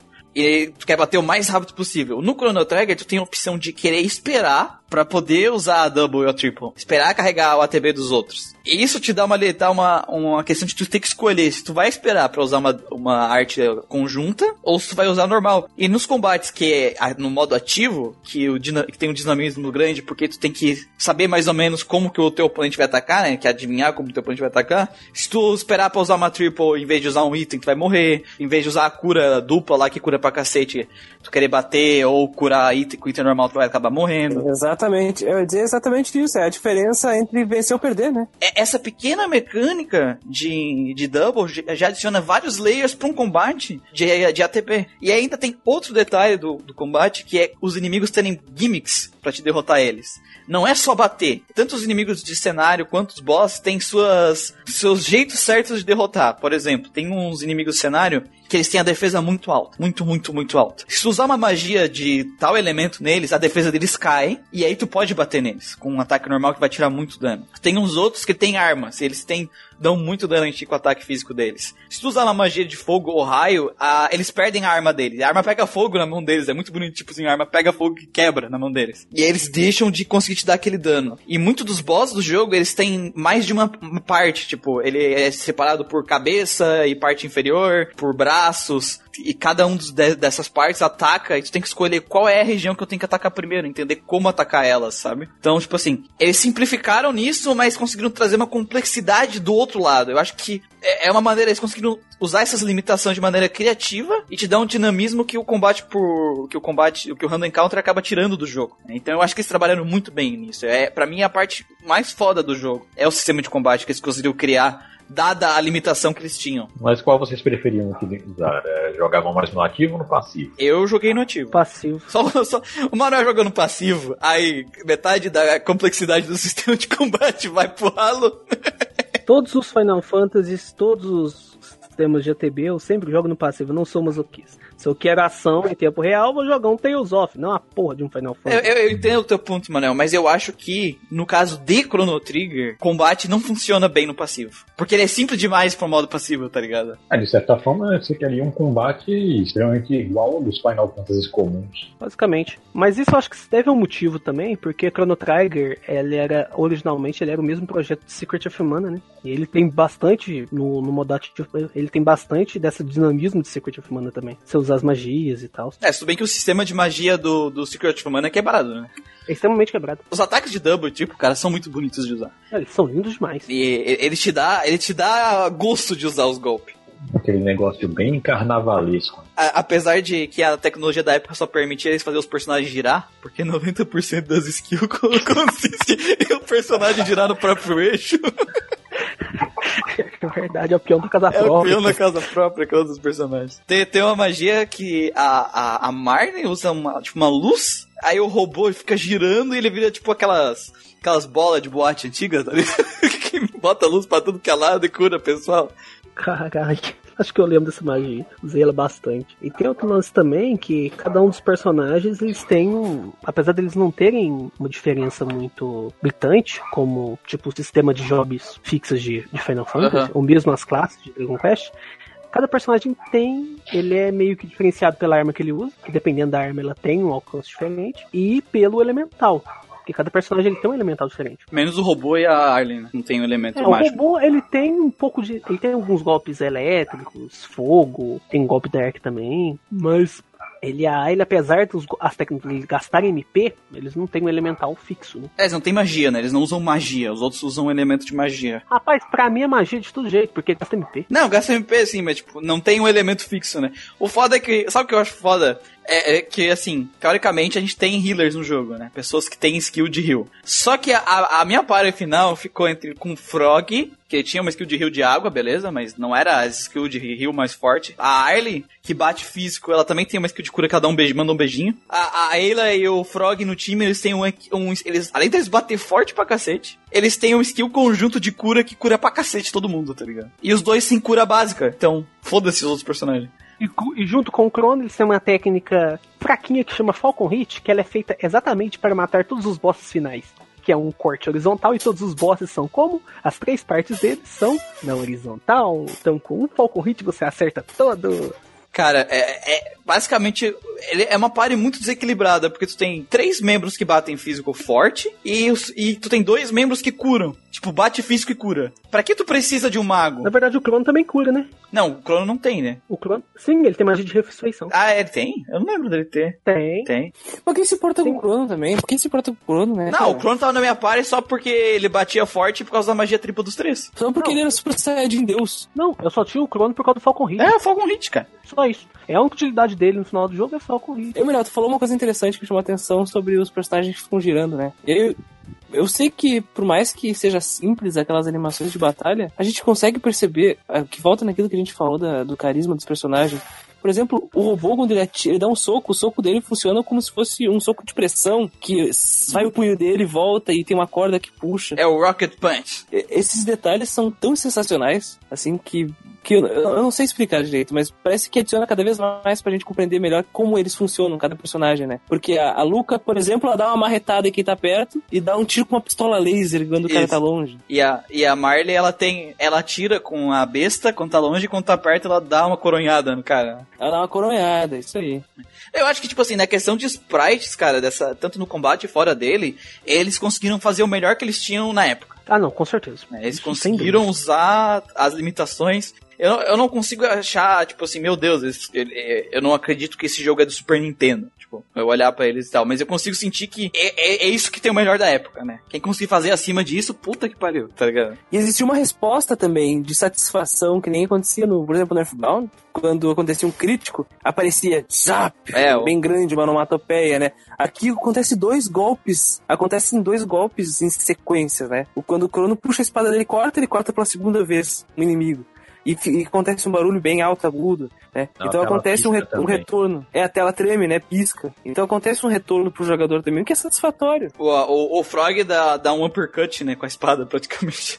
Muito legal cada personagem ter essa animação esse diferencial, né? Isso é bem legal. A Ayla, ela vai que nem uma bola de canhão em direção ao inimigo, ela vai girando no ar e dá um porradão no cara. Cara, e... é, o sistema de combate é simples, mas pra mim ele entrega 100%. Funciona muito bem. Satisfatório, satisfatório. Ele é satisfatório. Eu não me incomodei em lutar em nenhum minuto nesse jogo. Eu só teve um problema que eu digo, assim, ó, que não os joguem a versão do, do, do PlayStation 1, porque tem um boss que ele tá meio bugado e ele tá muito mais forte do que ele deveria ser. Fa- e- Esse problema desse boss que eu falei é porque, é, assim, ó, o jogo ele não necessita nada de grind, cara. Nada, nada, nada. É, é um jogo que tu pode ir suave, só enfrentando os inimigos que vão aparecendo no teu caminho, que tu tem nível suficiente, né, pra, pra enfrentar ele. E, só que por causa desse boss que eu falei, tipo assim, eu fui obrigado a grindar porque não tinha questão. Não tinha como eu fazer. O jogo tava de boa, tava nível 38, 39 quando eu cheguei nele. E ele matava dois personagens meus antes de eu poder agir. Tipo assim, não tinha o que eu fazer. Fui obrigado a fazer grind. Eu fui pro nível 44, 45, pra conseguir derrotar ele. Aí eu derrotei ele, passei mais um pouco, papapá, papapá.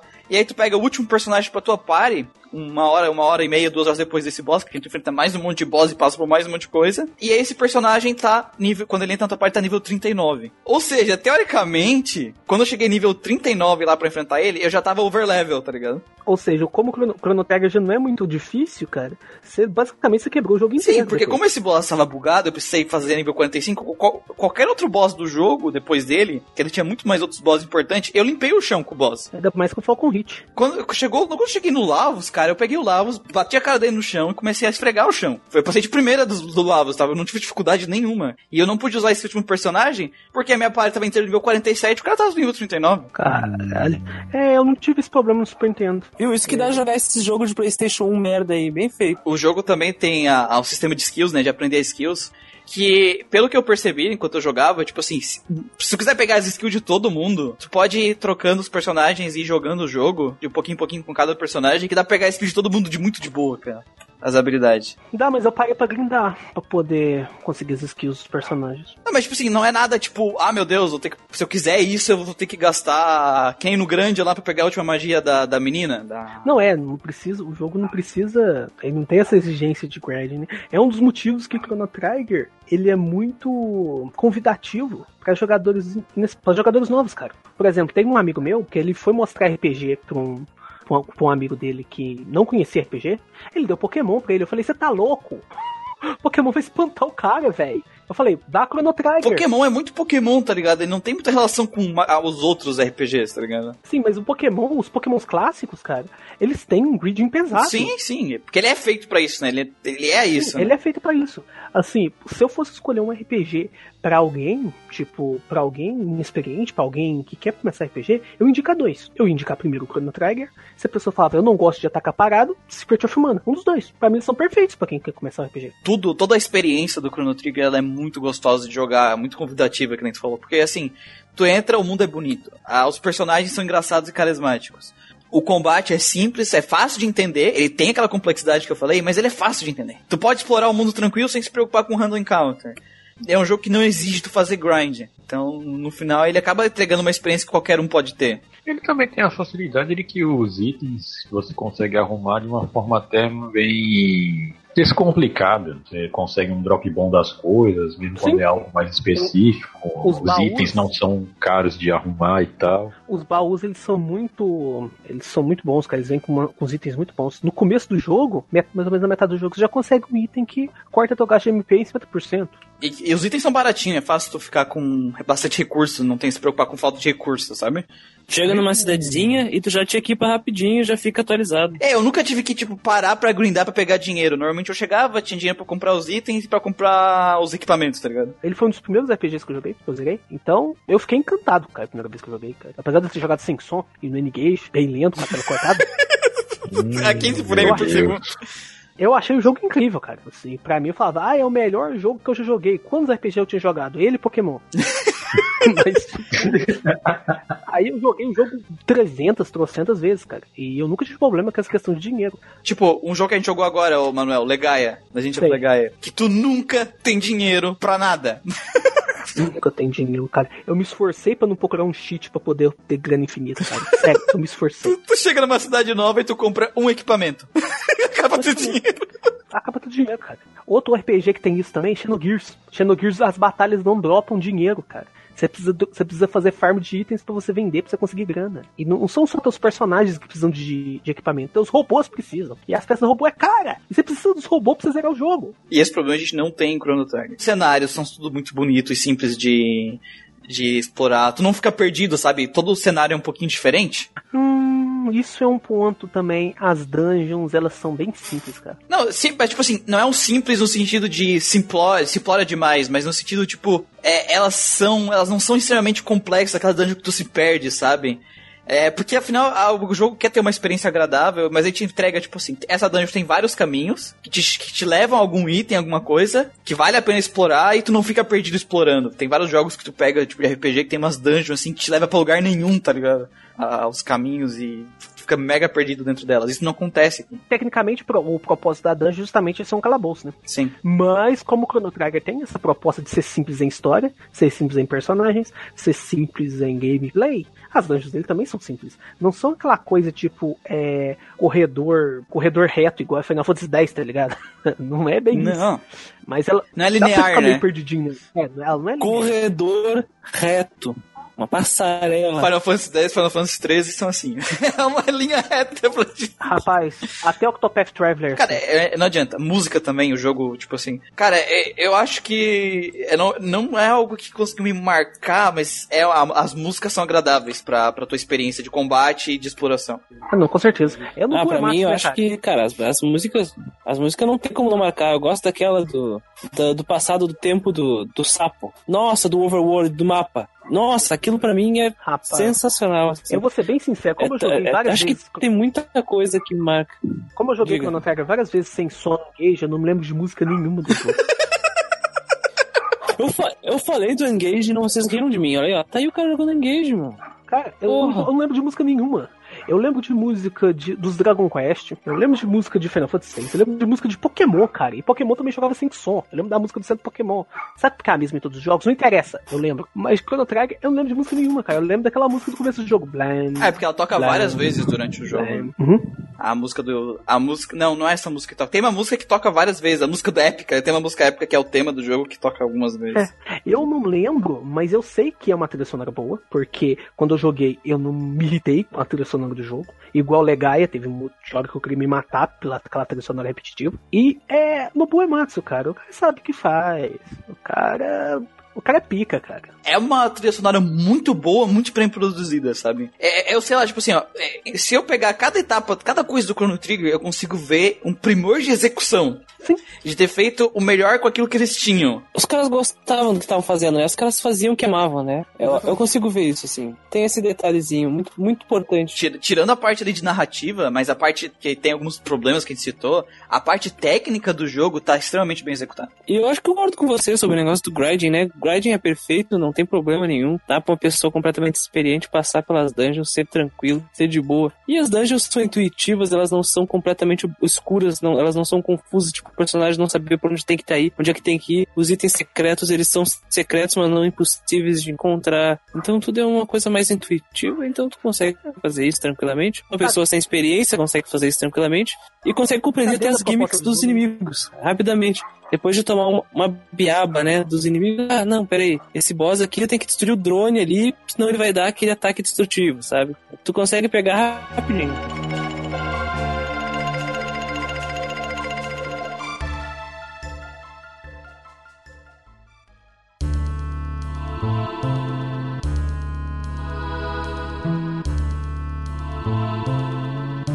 Falamos muito, muito de Chrono Trigger, então chegou a hora, aquela hora da revelação, hora da gente dar a nossa avaliação e notinha para o jogo. E eu queria lembrar meus caros ouvintes, principalmente aqueles que estão vindo pela primeira vez ouvir o Grindcast, que o nosso sistema de nota ele não é qualitativo. A gente não gosta de dar números para os jogos todo o objetivo do projeto do Grandcast é a gente jogar RPGs e passar a experiência que a gente teve com os jogos para vocês. Então, as nossas notas representam a nossa experiência com o jogo. Quando a gente pensa nas nossas notas, a gente avalia três elementos principais do jogo, que é os elementos do roteiro, os personagens, né, que seja narrativa ou a história, no caso dos jogos que não tem narrativa, o, a jogabilidade, os elementos de gameplay e toda a parte artística do jogo. E com isso a gente forma os nossos conceitos. O conceito que a gente tem é vai de E ao, ao S, que no caso é uma escala E, D, C, B, A, S, e eventualmente as notas double S e triple S. Sendo que o E significa um jogo terrível que não deve ser jogado, não vale a pena ser jogado de jeito nenhum. O D é um jogo que ele tem alguns pontos positivos, algumas ideias legais, pode até ter, só que o resultado do final é um jogo quebrado e ruim, apesar das boas ideias ou alguns elementos positivos que ele tem. O C, ele é um jogo medíocre, ele não vai nem pro lado ruim, a gente não tem nenhuma experiência ruim com ele, mas também não foi uma experiência excelente. Foi aquela, aquela aquele jogo que tu jogou, mas achou ok, sabe? Tipo, ah, ok, é isso. Salada de chuchu. É, isso, basicamente. O B já é um bom jogo, já tem elementos bem aplicados, nossa experiência foi divertida, não vai ser algo que vai marcar a nossa vida ou algo do tipo, entendeu? Não vai ser um jogo que vai te marcar, mas é um bom jogo. O A, ele é um jogo excelente. Ele é um jogo que toda a proposta dele tá muito bem aplicada. É um jogo que tu consegue ver que ele tá, ele é primoroso e que cada elemento dele tá bem executado. Então, tipo assim, tu sentiu uma experiência incrível jogando aquele jogo. Seja na, seja na história, na jogabilidade, na música, tu vê que tá tudo muito bem feito, muito bem aplicado, tu consegue sentir isso durante a gameplay. E o S, ele é uma nota especial aqui. O S é para quando o jogo vai além daquilo que é esperado para a época dele. É um jogo que ele é mais do que tu esperava dele quando tu tá jogando. Tu vai pegar o jogo e essa tua experiência foi além daquilo que tu achava que o jogo ia te entregar. E aí esse S, ele vai crescendo de acordo com aonde que ele foi além, porque a gente, que nem eu falei, a gente avalia três elementos lá em cima, gameplay, o enredo e a parte artística. Para cada coisa que ele vai além do, do esperado, ele ganha um S. Claro que para ele ganhar um S, é, todos os elementos têm que estar pelo menos no A, os outros elementos. Tem que ser um jogo excelente em tudo, só que além dele ser excelente, ele vai além. Por isso que é essa nota especial. Então, Christian, suas considerações finais e nota para Chrono Trigger. Chrono Tigre, Trigger. Bom, a minha, minha experiência, né? Eu acho que como quase todos aqueles que já que já tiveram uma experiência com RPGs eletrônicos alguma vez, que provavelmente está nos ouvindo agora, ou que todos que, que estão aqui presentes, né? Como o Lucão, que não pôde aparecer aqui porque ficou doente, infelizmente. Saudades, Lucão. Todos nós tivemos uma experiência no início com Chrono Trigger de alguma forma, seja como uma introdução, seja como uma indicação, alguma hora apareceu. Ele apareceu para mim lá no início, quando eu recém comecei a ter experiências com esse tipo de coisa. E definitivamente ele marcou, mas não vai ser isso que vai me motivar necessariamente, né? Porque a gente cresce, a gente amadurece e começa a analisar. Porque até porque eu xinguei mais do que elogiei aqui o Chrono Trigger. Coitado do Chrono Trigger. Eu acredito que o Chrono Trigger, pelo menos no meu ponto de vista, é uma história que as pessoas consideram simples. Eu já acho um pouco mais além do simples, pelo fato dela se embrenhar em caminhos que os RPGs eletrônicos não tinham entrado antes, de forma mais abrangente, como abraçar gêneros diferentes, uma vez só. Usando como o catalisador a viagem no tempo, o roteiro me levou por essa aventura, que é uma aventura leve, tranquila, a famosíssima aventura de família, né? Que, que não tem muitas coisas super complicadas, pesadas, apesar de ter seus momentos, que a gente comentou aqui, né? Diga, como magos, aquelas características tristes, por exemplo, do futuro destruído pelo Lavos, que é uma coisa a se pensar. E isso me agradou, definitivamente. Todas as vezes que eu tive experiência com isso, isso me agradou, me deixou feliz, me deixou satisfeito, apesar do vilão final ser completamente Uh, decepcionante, ainda mais depois que tem uma experiência com Earthbound. Comparando assim, é realmente fraco essa, essa questão final. Mas percebe-se que, com a experiência da equipe, que é uma equipe muito, muito bem preparada, consegue se trabalhar diversas coisas de forma primorosa, como a questão do Magus, a história do sapo, a história do robô, a história do Crono não, porque a gente não liga para ele, mas os detalhes da Luca, aquela história da Marley, dos antepassados dela. Isso são coisas satisfatórias, gente feliz, né? Isso levando em conta a questão do roteiro. Já mecanicamente, eu concordo com o Muriel e eu já tinha comentado antes também que eu concordo que por mais que tenham feito um downgrade no sistema de combate, eles conseguiram com a expertise deles, com a experiência que eles tinham e com a criatividade, chegar a um lugar que tornasse ele mais interessante apesar das deficiências. Então, adicionando a combinação dupla, a combinação tripla, o fato de existirem inimigos que são carismáticos, por mais que os vilões do final deixar, deixar de desejar, os vilões com gimmicks, ou seja, o Masamune, eles se fundem, robô com drones que usam habilidades diferentes dependendo de quantos drones estiverem em campo, inimigo divididos em partes, sabe? Isso é uma coisa a se, a se admirar bastante. Então, eu gostei bastante do sistema de combate. A questão gráfica, eu acho primorosa. Tenho que fazer. Eu acho bonito tudo. Eu lembro do castelo lá, quando tu tá fugindo da prisão lá no início, tu, tu sai do castelo e tu, e tu vai pra ponte lá que tu enfrenta o dragão robô. Parece o céu, assim, de final de tarde de verdade. Olha que isso é Super Nintendo. São coisas muito bonitas e bem feitas. O overworld é bonito, né? O mapa, o, o mapa exploração é bonito. O grinding é bem feito, porque não é muito complicado. É mais simplificado e não exige esforço que a gente já viu como Legaia, né? Terrível, do mal satânico. Então, com base nisso tudo, por mais apesar que esse jogo tenha causado, eu acredito sim que ele tenha quebrado a barreira da, da intenção do Dream Team. E ele não fez sucesso necessariamente pelo Dream Team, claro que no Japão, com certeza, que nem o Manuel falou, mas aqui no Ocidente. Eu acho que não foi só por isso. Eu acho que ele conseguiu alcançar o objetivo graças aos seus méritos, mais do que seus defeitos. E não é à toa que ele ficou impresso, marcado a ferro, né, na mente dessa base de fãs que se instalou do imaginário popular como um clássico, né? E ele se cimentou. Não tem o que fazer. O Chrono Trigger ele vai ter que estar nas listas dos RPGs que marcaram a história, querendo ou não. Por mais que ele tenha deixado um legado terrível que a gente não pode nomear. Eu dou uma nota S para ele. Partes do storytelling me deixaram a desejar, fiquei chateado com isso. Eu considero o storytelling uma das coisas mais importantes, por isso que eu não dou uma nota maior, mas eu acho que o storytelling ele tem uma pegada de aventura que é muito especial e não é à toa que as pessoas têm um apego sentimental e uma memória afetiva tão forte com esse jogo. Acho que talvez essa simplicidade e essa sinceridade que os personagens têm, porque a gente percebe eles do jeito que eles são, marcam as pessoas de uma forma que fica no imaginário e ainda mais, um, como um jogo de introdutório, pronto, tá feito, né? E não vai e vai ficar para sempre e não vai ser tirado, né? Por isso que eu dou mais. Eu acho que ele foi além da proposta dele, como simplesmente a fusão de, de, de Dragon Quest e Final Fantasy. Ele se tornou um marco na indústria. Imaginário popular que ficou lindo. né? Imaginário popular, gostei. O pessoal tá escrevendo as, as críticas. Nunca antes na história desse país, nunca antes na história desse país se jogou tanto RPG eletrônico. Imaginário popular, cara,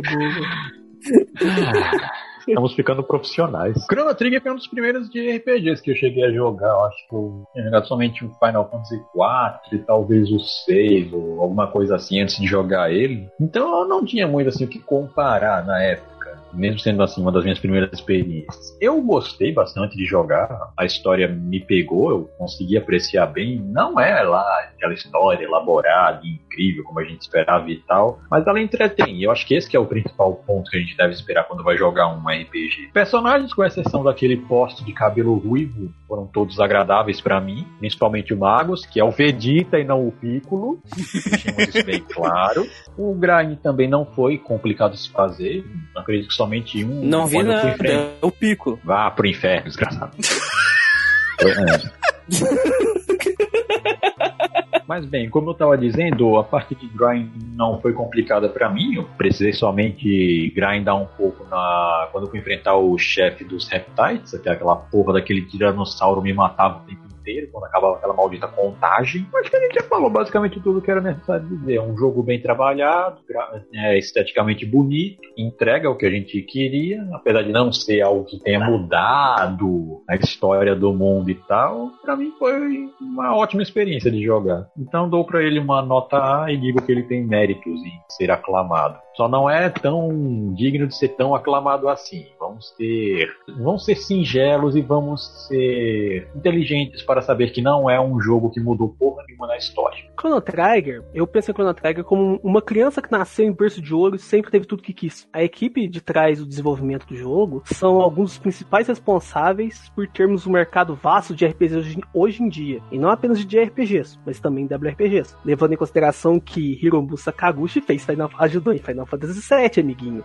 Então se você joga The Witcher 3 hoje, esse cara ajudou um pouco, cara. E esses caras passaram anos desenvolvendo inúmeros jogos, isso foi aumentando a experiência profissional deles com obras incríveis, no Super Nintendo mesmo. E o fato dele ser construído, do jogo, de Chrono Trigger ser construído dessa maneira, é, o, é a principal, é a razão pelo jogo ser tão bom. Que independente se você não gosta de, um, de uma coisa ou de outra coisa no jogo, cara, em Chrono Trigger, você tem que admitir que ele é um bom jogo, igual a gente falou aqui no começo. Eu não gosto de Chrono Trigger, pessoalmente eu não gosto, mas ele é um bom jogo. Entretanto, que igual o próprio Hatershan falou, o jogo ele não trouxe nada de realmente inovador. Cara. Tipo, as ideias dele, eles pegaram ideias que já existiam e basicamente passaram para o Trigger. A história dele, ok, como a gente falou aqui, ela, ela é um conto despretensioso sobre viagem no tempo e que, sinceramente, nada pessoal, se você gosta de fazer teorias na cronopédia, fica à vontade, mas para mim o jogo deveria continuar sendo tratado assim, como um conto despretensioso sobre viagem no tempo, Caso contrário, só surgirá inúmeras teorias e masturbações mentais sobre os acontecimentos, como a gente falou aqui, da, da pica da, da Fleia, da, da Luca poder consertar o robô, da, da orelha de elfo do Magus, porque ele tem orelha de elfo,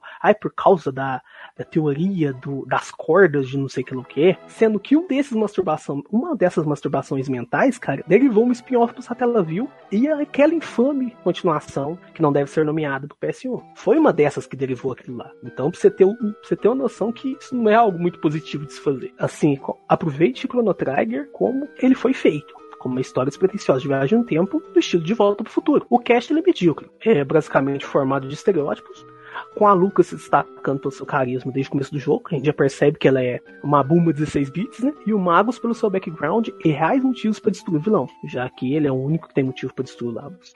Falando de Lavos, o vilão é um parasita céfalo que só quer devorar quietinho lá os nutrientes do planeta e que no final você derrota ele numa batalha completamente anticlimática, completamente sem graça. Primeiro ele vira um robozão, depois ele vira um robozinho e a verdadeira forma dele é um Pokémon que tá lá no, no canto direito da tela, cara. Sim, é totalmente sem graça a batalha dele. É, os seus vários finais, os vários finais que o jogo tem, não melhoram a história. Eles são apenas subterfúgio pro New Game mais irrelevante que o jogo possui. Porque quando você começa de novo New Game Mais, você começa o jogo base com todos os seus itens, com todos os seus níveis. Ou seja, você mata tudo com hit. Qual que é a graça de um jogo desse? Eu não sei. Basicamente, o New Game Mais do Chrono Trigger só serve pra você ver os outros finaizinhos do jogo. O sistema de combate é extremamente simplificado. Os personagens diferenciam diferencia basicamente pelo elemental em suas magias. Já que mesmo personagens como a Ailee e o robô, que não são mágicos na história do jogo, as skills dele gastam MP. Ou seja, tecnicamente, no sistema do jogo, é magia. E as Dual Triple Techs, elas disfarçam bem isso. E elas dão um leque maior de possibilidades pro jogador, principalmente no modo ativo. Contudo, ainda, e elas são muito bonitas de se ver. Contudo, ainda é um sistema simples. Os gráficos, não tenho o que falar, né? Eles são lindos.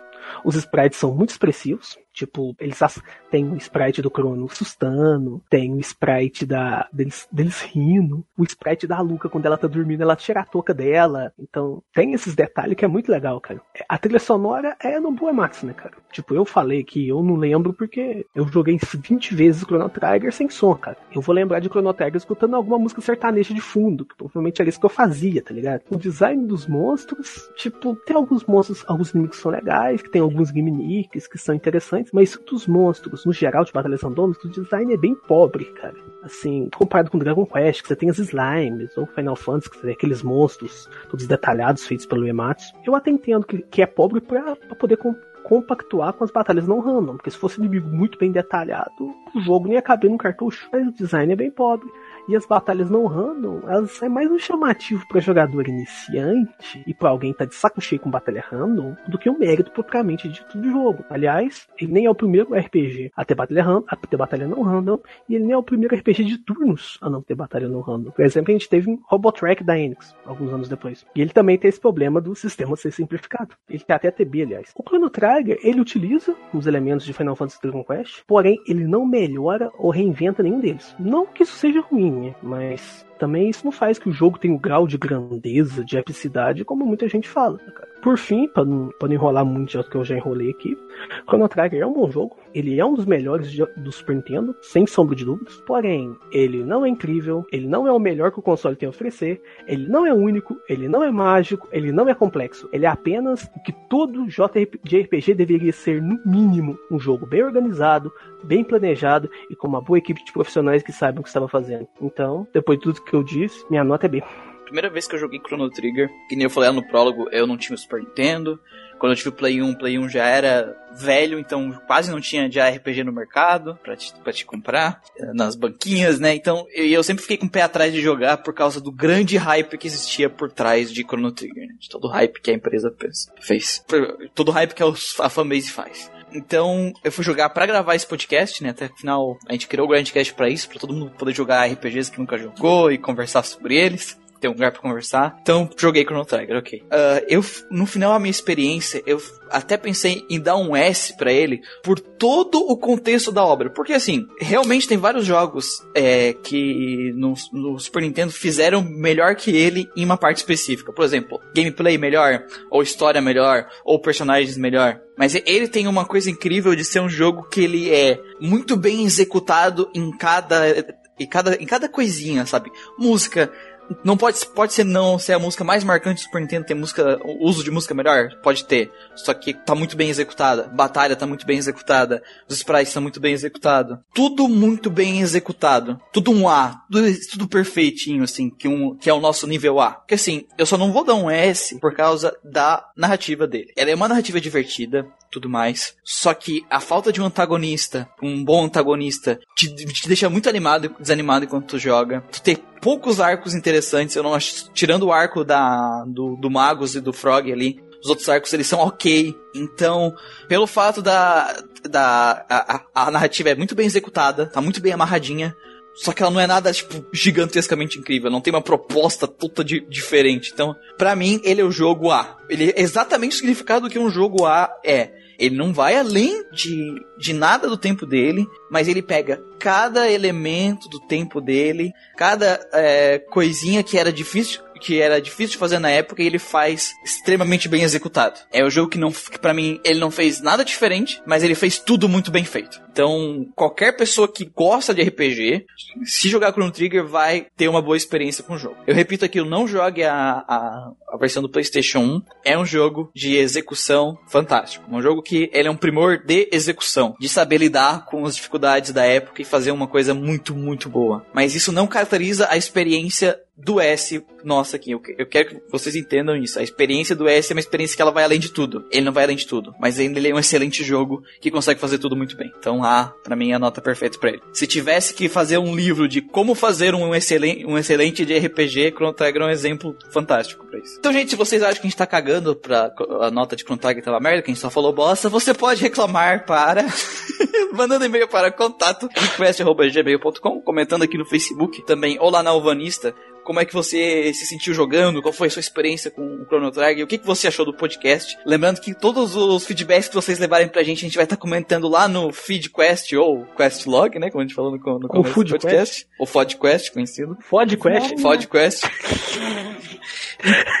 Então, assim, dê a sua opinião sobre o jogo. Vamos conversar mais sobre, sobre esse desse incrível jogo. Mas, então, se você se você nunca jogou o jogo, aqui, o podcast acaba aqui pra você. Pra quem já jogou o jogo, a gente agora vai ter a zona de spoilers, onde a gente vai conversar um pouco mais do jogo. Então, pessoal, curtam lá as nossas páginas no Facebook, o GeekQuest e o JRPG XP que voa, que são páginas de RPG para menos de RPG. E tenhamos as críticas do Manuel lá na Alvanista. Sim, eu dei um 8.5 de 10 pra Chrono Trigger. Olha só. É uma nota Caso boa. vocês estejam interessados, é uma nota boa. Pra, pra 13,5 do, comparado com aquele que não deve ser citado. Sim, pra você ter uma noção. Então, se você se você já já jogou Chrono Trigger, venha, venha com a gente agora na zona de spoiler.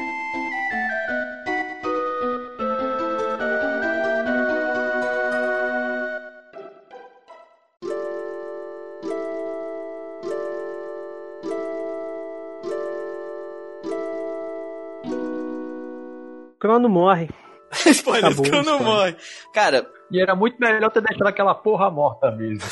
Pois é, rapaz. Eles tentaram fazer um plot twist, mas no final ficou só um choque fator barato. Cara, o, o, o- teve duas pessoas que não, não puderam participar hoje, né? O Lucão e o Gustavo. É, o Lucão, a abertura dele pro podcast era ado, ado, ado. Quem reviveu o crono é viado. Porque. Foi, foi ótimo. E eu né, tava cara? conversando com o Gustavo e ele sentiu, tipo, que ele também era a primeira vez que ele tava jogando o jogo. E eu e ele tivemos a mesma impressão, tipo assim. A gente ficou surpreso com a morte do protagonista, mas foda-se. Porque é um protagonista silencioso, sem carisma. É isso que é o choque do fator, né, cara? Ele te dá o choque na coisa, na, na hora, e depois, whatever, cara. Pouco Eu não importa. consegui nem sentir choque, velho, porque a cena foi tão. Não, foi um momento tão podre, tão esquisito, que só faltou aquela fanfarra de mariachis pra comandar o, a cena. Foi um bagulho 100% mexicano. Ah, não, mas o, o que eu acho que o que o Manuel eu quero dizer, tipo assim, é um fator surpresa. Tipo, tu não esperava pela morte do, do protagonista silencioso. Eu não esperava, eu ansiava pela morte daquela porra daquele poste. O Hater Chan tava aquele meme lá do Street Fighter. Yes, quando ele morreu, tá ligado? Sim. Yes. Yes. Não, era, eu tô naquele meme do Daniel Bryan, levantando os braços, gritando a toda, yes, com todo o público da WWE. Ai, ai. Mas imagina um jogo que o Link morre, sabe? Tá entendendo isso? o protagonista silencioso morrer é uma coisa que- que choca as Você pessoas. realmente Não quer comparar o carisma do Link com o carisma daquela barata tonta? Eu não estou comparando a grandeza dos personagens, eu estou me referindo ao fato do protagonista silencioso morrer. É uma coisa que choca. É Não que a nós né? importemos com esse fato posteriormente. É uma coisa que as pessoas talvez não se importem. A diferença do Link, né, esse cara? é o negócio, velho. O Link é um personagem extremamente carismático. Você se importa com ele. Então, não, na verdade o Link morre, não tem carisma, cara. Eu também não me importaria se eu. Se eu... Você se importa, ele, você tem empatia com ele. Ele não tem Vocês carisma. não ele não gostam do. Link, velho? Caramba. Cara, não me, Vocês fe não me fede nem me cheira. Não me fede nem me cheira. Eu adoro Zelda, mas eu controlo um elfo de, de gorro verde, pra mim tanto faz. Será que não- você não adora a Zelda? Não, é que, tipo assim, ó, a, a gente adora o jogo e a gente joga com ele, tá ligado? Mas, tipo assim, se fosse no RPG e ele morresse, é mesmo, eu teria a mesma reação que o Crono. Tipo assim, é ok, ele morreu, levei um susto. Mas o que que isso adianta? Tipo assim, o que que que isso impacta na, na- no emocional pro storytelling? Nada, porque é um personagem que. Quando tem um personagem silencioso, é pra ele ser você no jogo. Essa é a intenção do personagem silencioso. Praticamente o jogo matou você. Imagina se o Link tivesse um jogo que o Link morresse e nós conseguíssemos o jogo inteiro jogando Caimpa. Ia ser perfeito. Perfeito aí.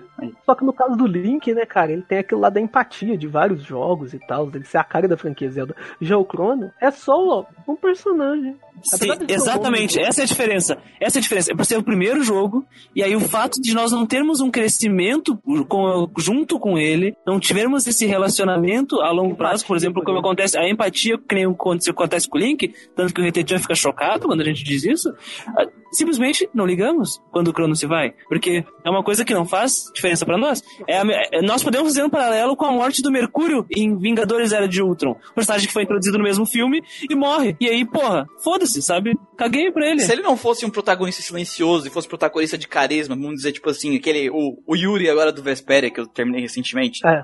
É um puta personagem carismático, com desenvolvimento e tal. Na cena que. que é, não teve uma cena do, do jogo que eu achei que ele ia morrer, cara, eu tava tipo, não, cara, não, pelo amor de Deus, não, não mata ele, não. Yuri é a melhor parte de Tales of Vesperia. Na verdade, é a única coisa que expressa no jogo. Pra mim, ele leva o jogo nas costas. Tipo, se tivesse matado ele, tinha matado o jogo, mas. mas, tipo assim, se ele fosse um personagem assim e ele morresse, ia ser um impacto muito grande pra, pra, pra o storytelling, pra quem tá jogando. Agora, eu não senti isso, cara. Eu acho que se fosse uma criança jogando, eu acho que o impacto é maior pra uma criança do que pra gente que é adulto, tá ligado? Esse lance de matar personagens, eu acho que tem que ser, tem que ser bem escolhido. Isso tem que ser, tem que ser uma escolha boa, cara. Porque senão vai virar algo banal, ou senão vai virar algo que vai atrapalhar seu gameplay. Eu dou um exemplo aqui, se eu posso falar um spoiler dentro de outro spoiler, é a morte de, de um general em, em Final Fantasy. Num Final Fantasy, quem jogou Final Fantasy VI vai lembrar. Ele era um, um figurante, você tinha ele como exemplo de cavaleiro e tal. Aí do nada, mais próximo do final do jogo, o Kefka mata ele a sangue frio. Tipo, ele não importa pra você. Só que aquilo lá dá um peso maior pro Kefka. Agora ele virou um assassino psicótico. Então ainda tem algum impacto na Tem, história. tem uma função e um impacto pra história. Que não, e qual é o impacto do, da morte do, do Crono pra história? Não tem impacto, cara. Tem É. impacto sim, ele deixa a história muito mais interessante. Você pode, você pode variar o personagem da personagem que lidera a play. Não, mas, ó, pensa só. Ó, vamos pensar. Tu pode reviver o Crono ou não, né? Tem essa opção. Isso é legal. Você não é obrigado a reviver ele. Que é a parte que eu falei lá do começo que a história se divide em dois finais importantes, que é aqui. Essa é a divisão. Se vai reviver ele ou não. Só que, tipo assim, tu- ele é o personagem que não podia tirar da party, porque ele é o protagonista silencioso. E ele é a, é a entrada tua, do, teoricamente, essa é função do protagonista silencioso, a tua entrada pra história, né? Teu ponto de visão da história. É o que dizem, né? Aí eles matam tu. Mataram vocês, mataram teu ponto de visão. E aí tu fica com três personagens que não são silenciosos. Ou seja, vira tipo Final Fantasy. Já perdeu todo o sentido do personagem silencioso. Perdeu assim. Aí quando tu revive ele, tu não é obrigado a mais ser ele na party. Ou seja, o- tu pode terminar o jogo sem você estar na party. Quebra o gimmick da existência do, do personagem silencioso, tá ligado? Então não faça um personagem silencioso Você vai e matar bota ele. um personagem com carisma bem, bem desenvolvido no jogo. Mas, mas eu acho que é esse o objetivo, Muriel. Esse é o objetivo. Porque no momento que tu tem um jogo com um personagem protagonista silencioso, ah, tu não espera que ele vai morrer. Então, é é uma espécie de desconstrução, querendo ou não. Não, mas é uma desconstrução bosta. Foi, foi, um- foi uma, uma execução nesse ponto aí que eu acho, acho que poderia ter sido melhor aplicada. Porém, foi uma desconstrução, sabe? Querendo ou não. Porque a gente não espera, a gente definitivamente não espera. Foi, é um ponto de choque. É um choque fator.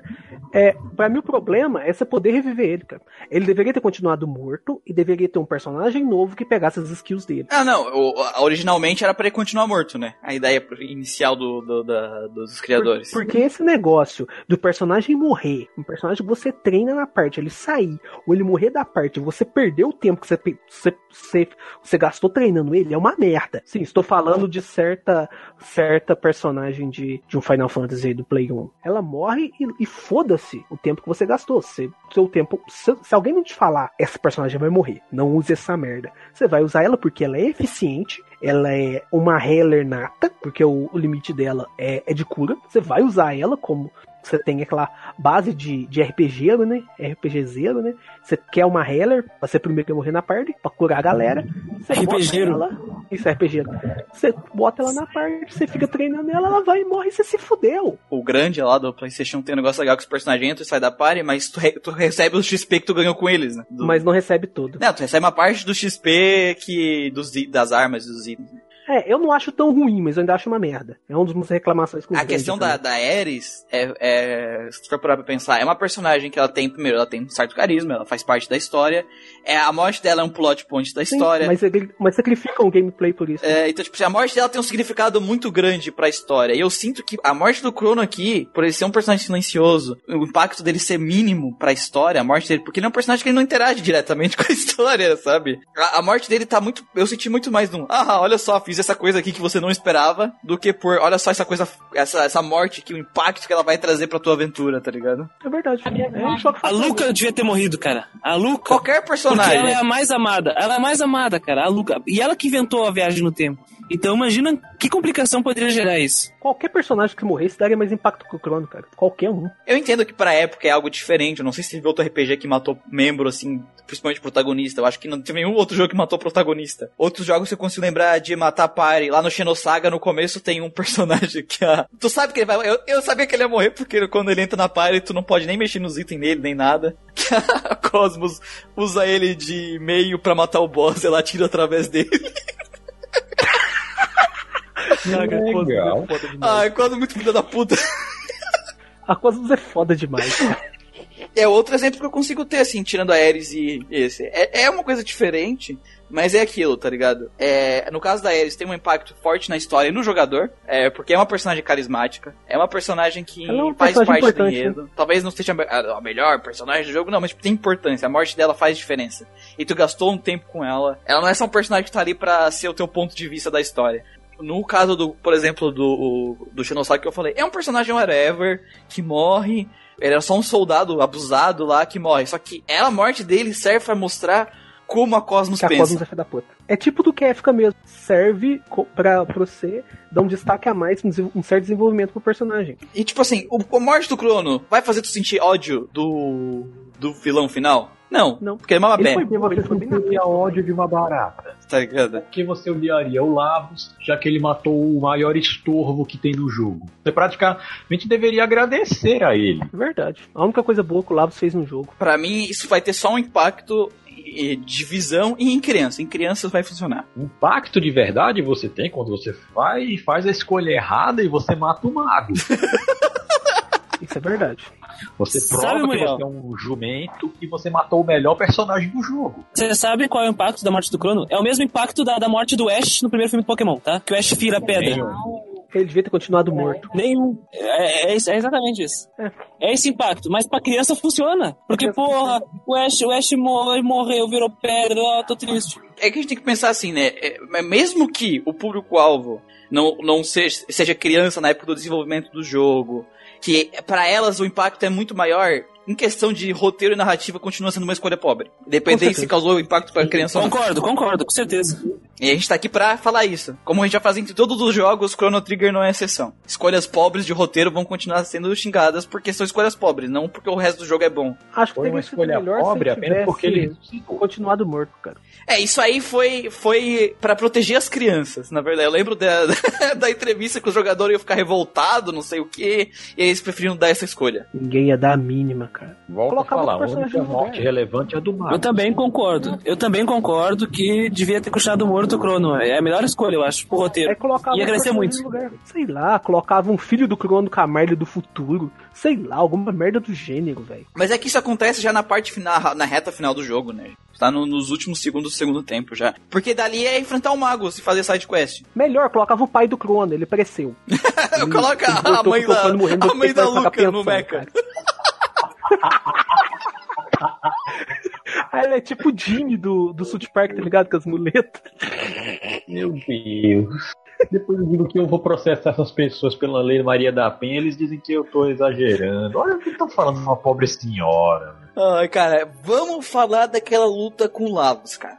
Uma merda. Tu tem muitas, merda. múltiplas opções de como chegar ao teu Lavos, e quando tu chega lá, primeira luta. Ele é um uma barata gigante, um, um carrapato gigante, que ele imita os ataques do boss, dos bosses que tu enfrenta no jogo, e a vida deles. Só que, tipo assim, ele, ele meio que vira um desses boss, entre aspas, tu mata ele ele vira outro. Só que ele tem a mesma vida que os caras. Então, tipo, as primeiras quatro ou cinco lutas contra as existe. formas. É, um ataque ele morre.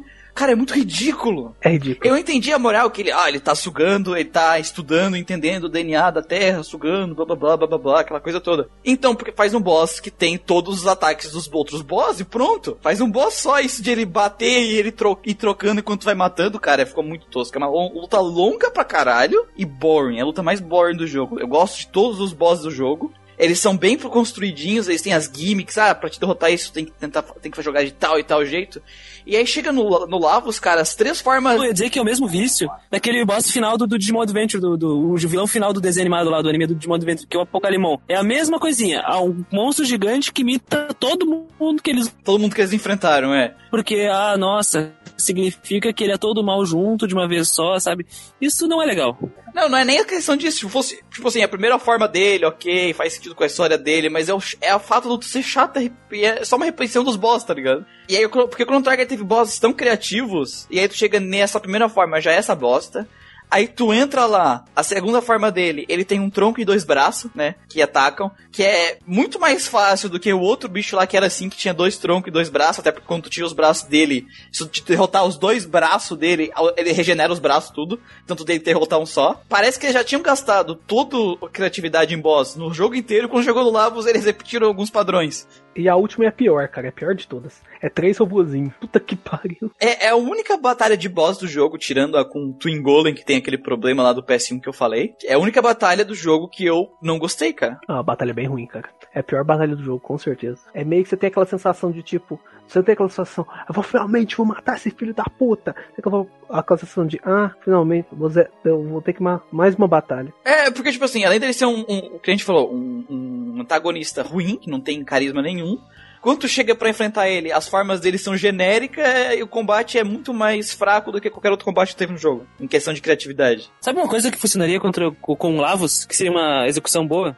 Se ele, tudo bem, ele imitando os, os inimigos, mas se ele apresentasse novos padrões e pelo menos um ataque diferente para cada um deles, porque representasse o aprendizado dele, seria inteligente.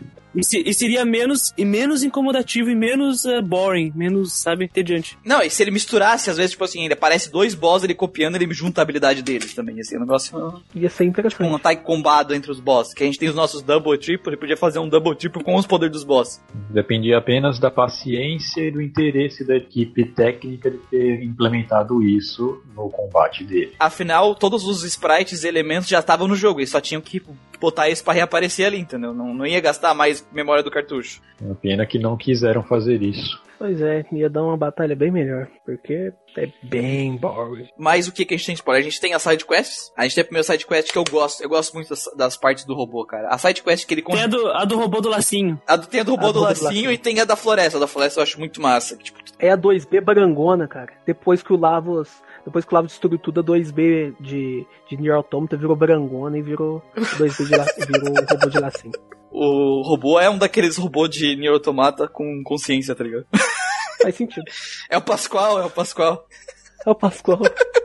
Essa side quest da floresta é uma que, tipo, o robô fica na, na, no, no ano 600 e ele planta a floresta, tá ligado? Aí quando tu volta pra, pro ano 1000, ele tá lá parado num templo que construíram, que tinha virado um deserto aquela floresta, e ele... E aí que tu tem a, a cena que tá todo mundo junto, e a opção, e a- aquela coisa de voltar no tempo, a Luca, né, pode voltar no tempo e tentar salvar a mãe dela do acidente pra impedir que ela ficasse sem o movimento das pernas. Esse é um dos momentos mais importantes do jogo inteiro. Eu gosto muito dessa parte, cara. Tipo assim, poxa, essa parte eu gostei tanto, desenvolvimento de personagem. Podia ter alguma parte do jogo que o Lavos Não, bota- Muriel, não é por causa do desenvolvimento do personagem, é por causa da mãe paralítica da Luca. Eu caguei pra mãe da li- paralítica da Luca. porque daí a gente pode resolver o problema. A primeira vez que eu falei com essa mulher, ela falou assim: Ah, se meu pai, minha filha, meu marido não só se incomodam com essas máquinas. Eu pensei, mulher mal comida. Se tiver alguma maneira de fazer um reset e você andar, eu não vou te fazer você andar. O Manuel. O Manuel ficou parado, olhando a esteira indo e a, chega, e chegar, a perna dela chegando perto, tá ligado? O Manuel não, nem, nem se deu o trabalho de botar o password, ele ficou só assistindo, tá ligado?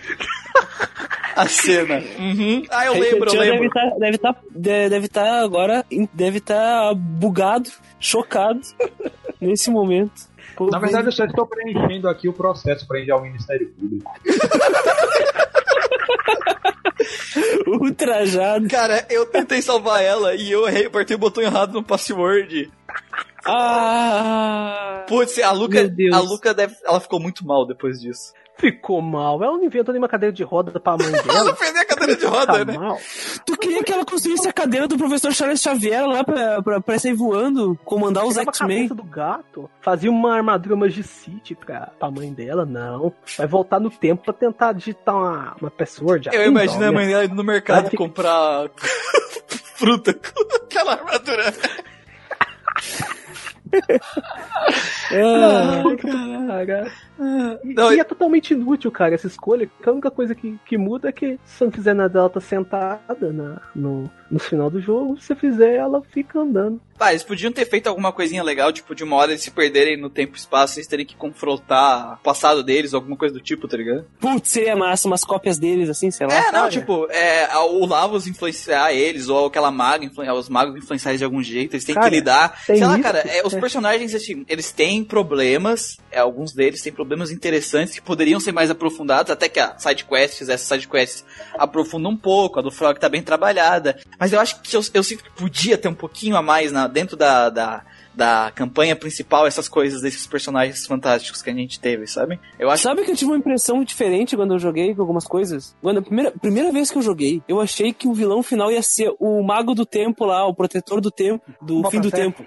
Sim, caralho, eu achei que o, o Lavos não ia ser. Porque ele, eu acho que, achei que ia ter um negócio tipo, não, vocês viajaram pelo tempo e acabaram causando diversos problemas e o tempo agora tá, sei lá, ah, instável, tá, e agora vocês eu vou ter que combater vocês porque vocês são a verdadeira causa de todos esses problemas que estão acontecendo. Sabe? Seria muito foda. Eu achei que ia ser assim. Ah, mas é isso que eu tô falando, Christian, que eu, quando eu falei no começo do podcast, que o podcast dá, que o, o jogo ele te dá uma impressão que vai ser, a história vai ser algo a mais do que ela é. E aí, não, é só uma história divertidinha de viagem no tempo no final, tá ligado? Não, ma- ma- mas, nessa- mas sabe por que eu pensei nisso? Não é porque ah, o jogo, a história, é porque o Baltazar era muito B10, cara. Tu olhava pra ele o fim do tempo, que conceito foda, tá ligado? No final Pô, ele é só um pobre lá- coitado que O ficou parece um preso lá. lá paradão. Puta que pariu, faz o cara correr pra caralho lá em círculo lá.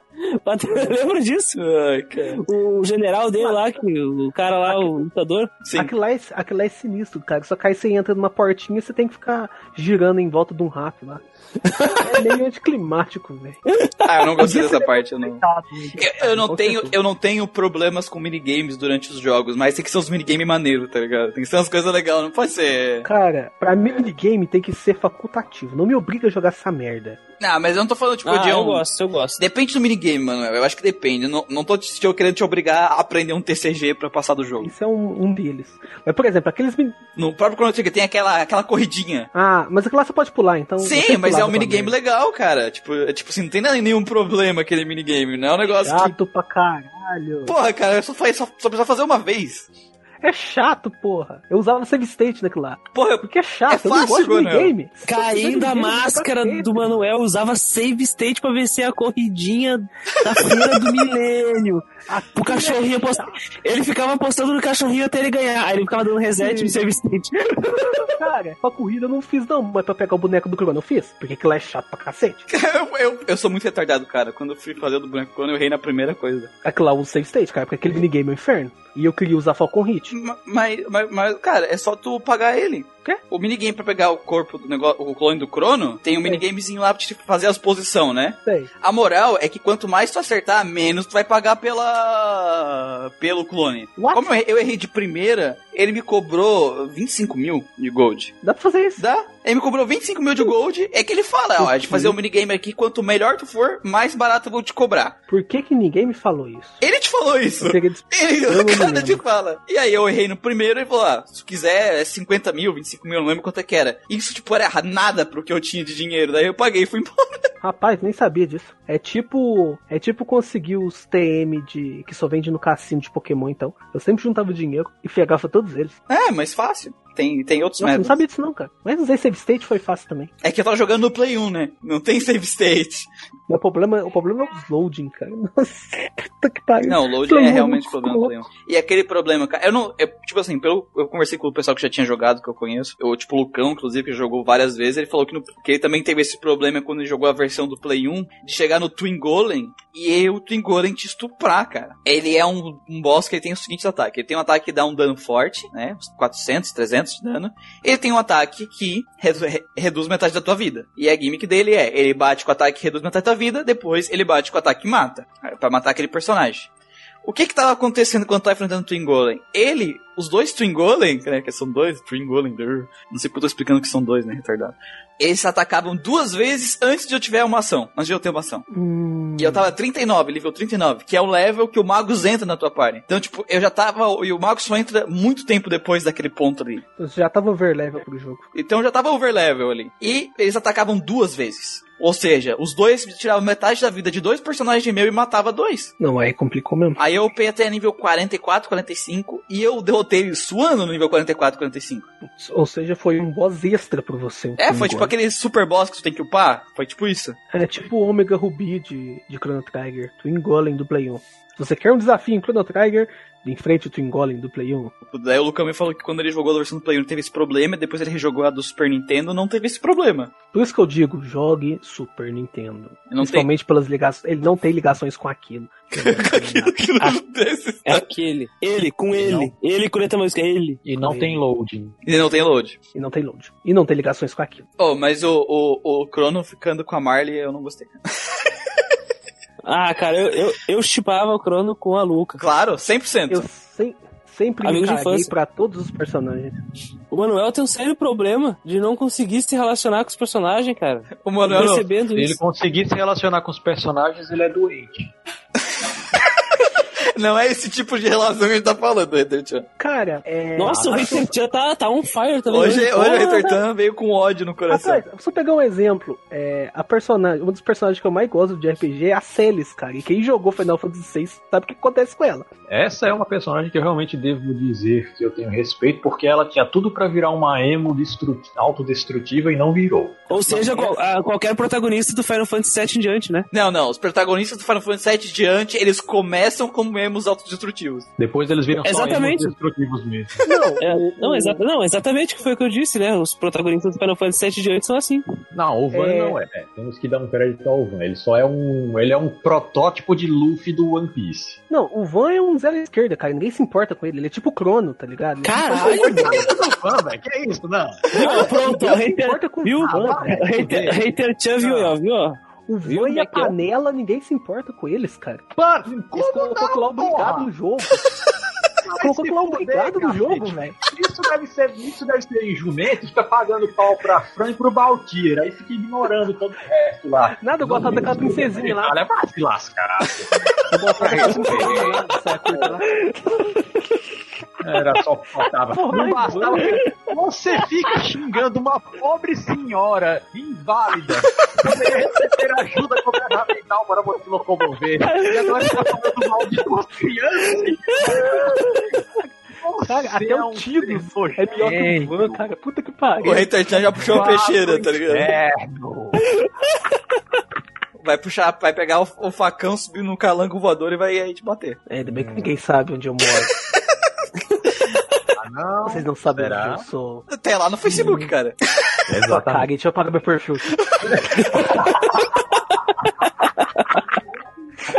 A peixeira já tô chegando.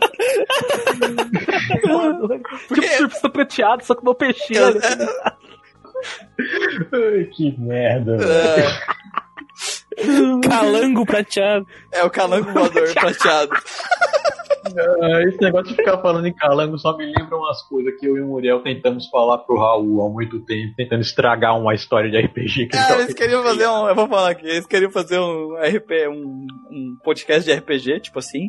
Aí eu queria fazer um invocador que invocasse o Calango Zord com uma flautinha.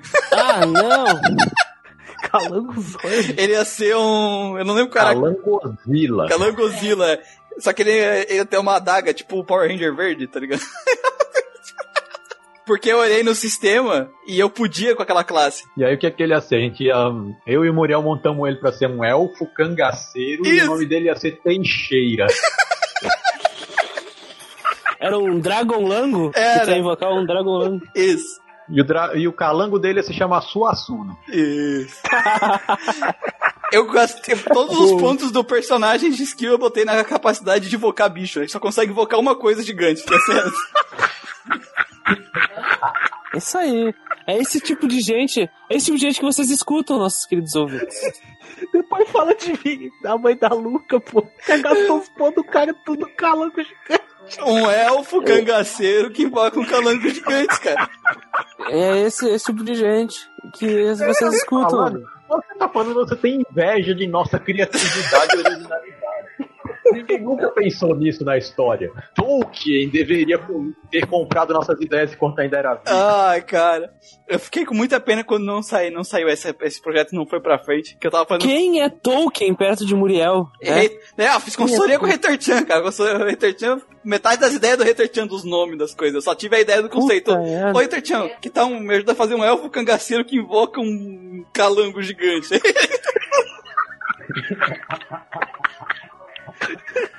O cara não conseguia nem andar, ele só invocar. Cara, ele não tinha nenhuma. Tipo assim, toda. Ele tinha todas as skills básicas dos RPG, né? E, a, e todos os pontos que eu tinha, eu coloquei na, na pra essa magia. Lindo, velho. Ele não fazia mais nada. Ou ele as batia. orelhas de elfo, uma roupinha de cangaceiro, segurando aquela peixeirona e comandando um calango. Muito bom. E outra, cara, ele tinha, é, é, é, ele tinha um ponto negativo que eu botei pra poder ganhar mais pontos pra botar nisso, que eu dependia da espada. Se eu perdesse o, a- o facão, eu não podia invocar mais o bicho. Ou seja, se eu perdesse o facão, eu não sei faz mais nada, pô.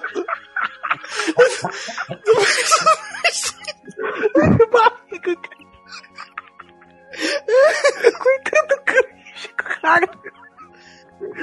Bom, então tu sabe o que te espera aí, Manuel. Sabe o que te espera. Sua Suna vai te pegar.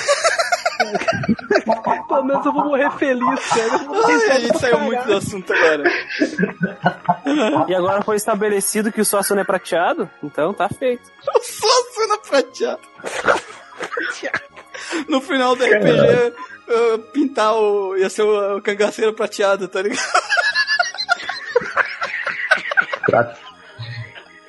E que tem tudo a ver com o Lavos, porque o surfista prateado é arauto do Galactus que come planetas, Ai, né? ai, então o Suassuna prateado ele vai viajar pelo cosmos buscando planetas pro Lavos, ser vilão merda de algum outro RPG não do Chrono Trigger. Ai, gente, com isso a gente encerra os spoilers de. Eu, eu, achei, eu achei que, o, que, a, que a mãe da Luca cadeirante ia ser o limite de hoje, mas Não. não foi. Foi o Suassuna. Por fim, o Suassuna pode ser a montaria da, da, da mãe cadeirante da Luna, né? Da Luca.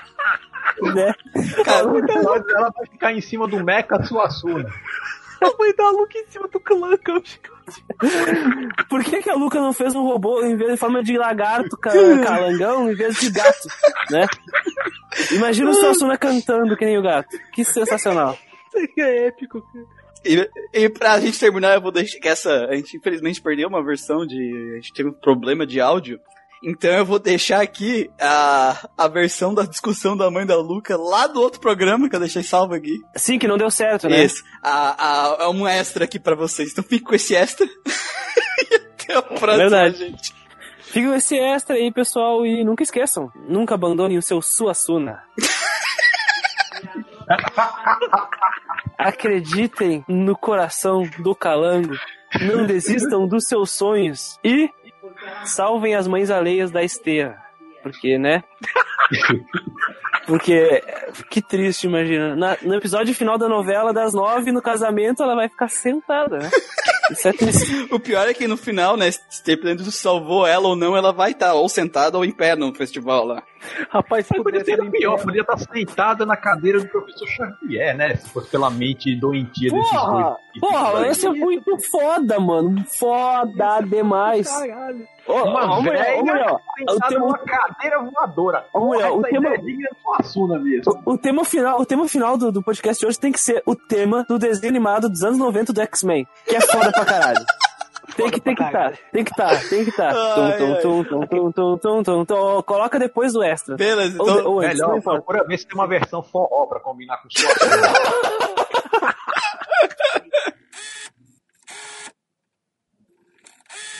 Eu só tenho que matar o Lavas, eu tô me cagando pra essa rainha maldita aqui. Ah, foda-se, eu vou voltar aí direto no Lavas dele.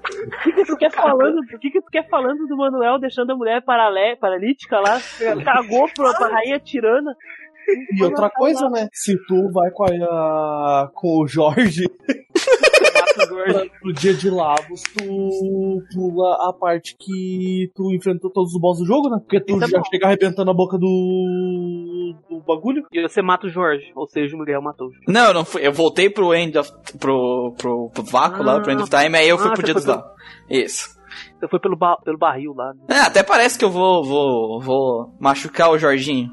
Porque tinha Não, como pegar, pegar o Jorge e matar a mãe da Luca, né? Meu Deus! velho. Ai, eu quero ter o reset da história pra poder voltar a andar. Não vai não, vai ficar aleijado. que merda! Ah, eu acho que com isso a gente finaliza o nosso podcast de Chrono Trigger. Com que música a gente vai terminar o podcast, gente? No final lá.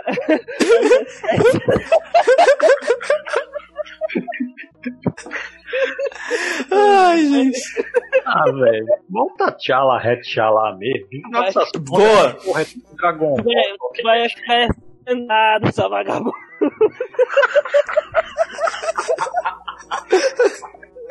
Ah, então tá. Vamos, vamos com essa mesmo, gente. Ah, cara, tinha os temas aqui que eu separei, ó. Já era. Vamos terminar lindo dessa vez. Tchau, pessoas. Até a próxima. Pegar o Jorge e matar a mãe da Luca, é o objetivo do Chrono Trigger, então. Tchau, tchau.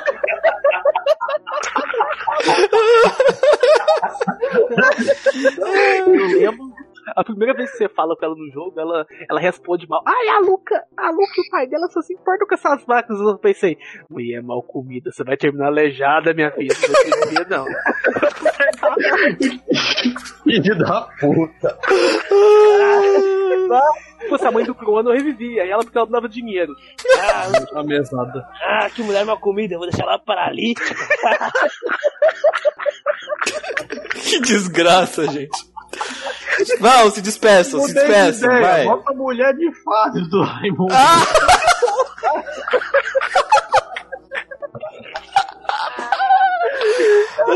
Vocês são muito doentes. Tchau, cara. gente, tchau. Se despeçam, vai. A termina por aqui, né, Muriel? Vai, vai, tchau, tchau. Tchau, tchau, pessoal. Mulher de fases. Falou! Falou! Vai ficar sentado. E com essa eu vou me despedindo aqui, guys. É nóis. Ai, ai. Tadinho.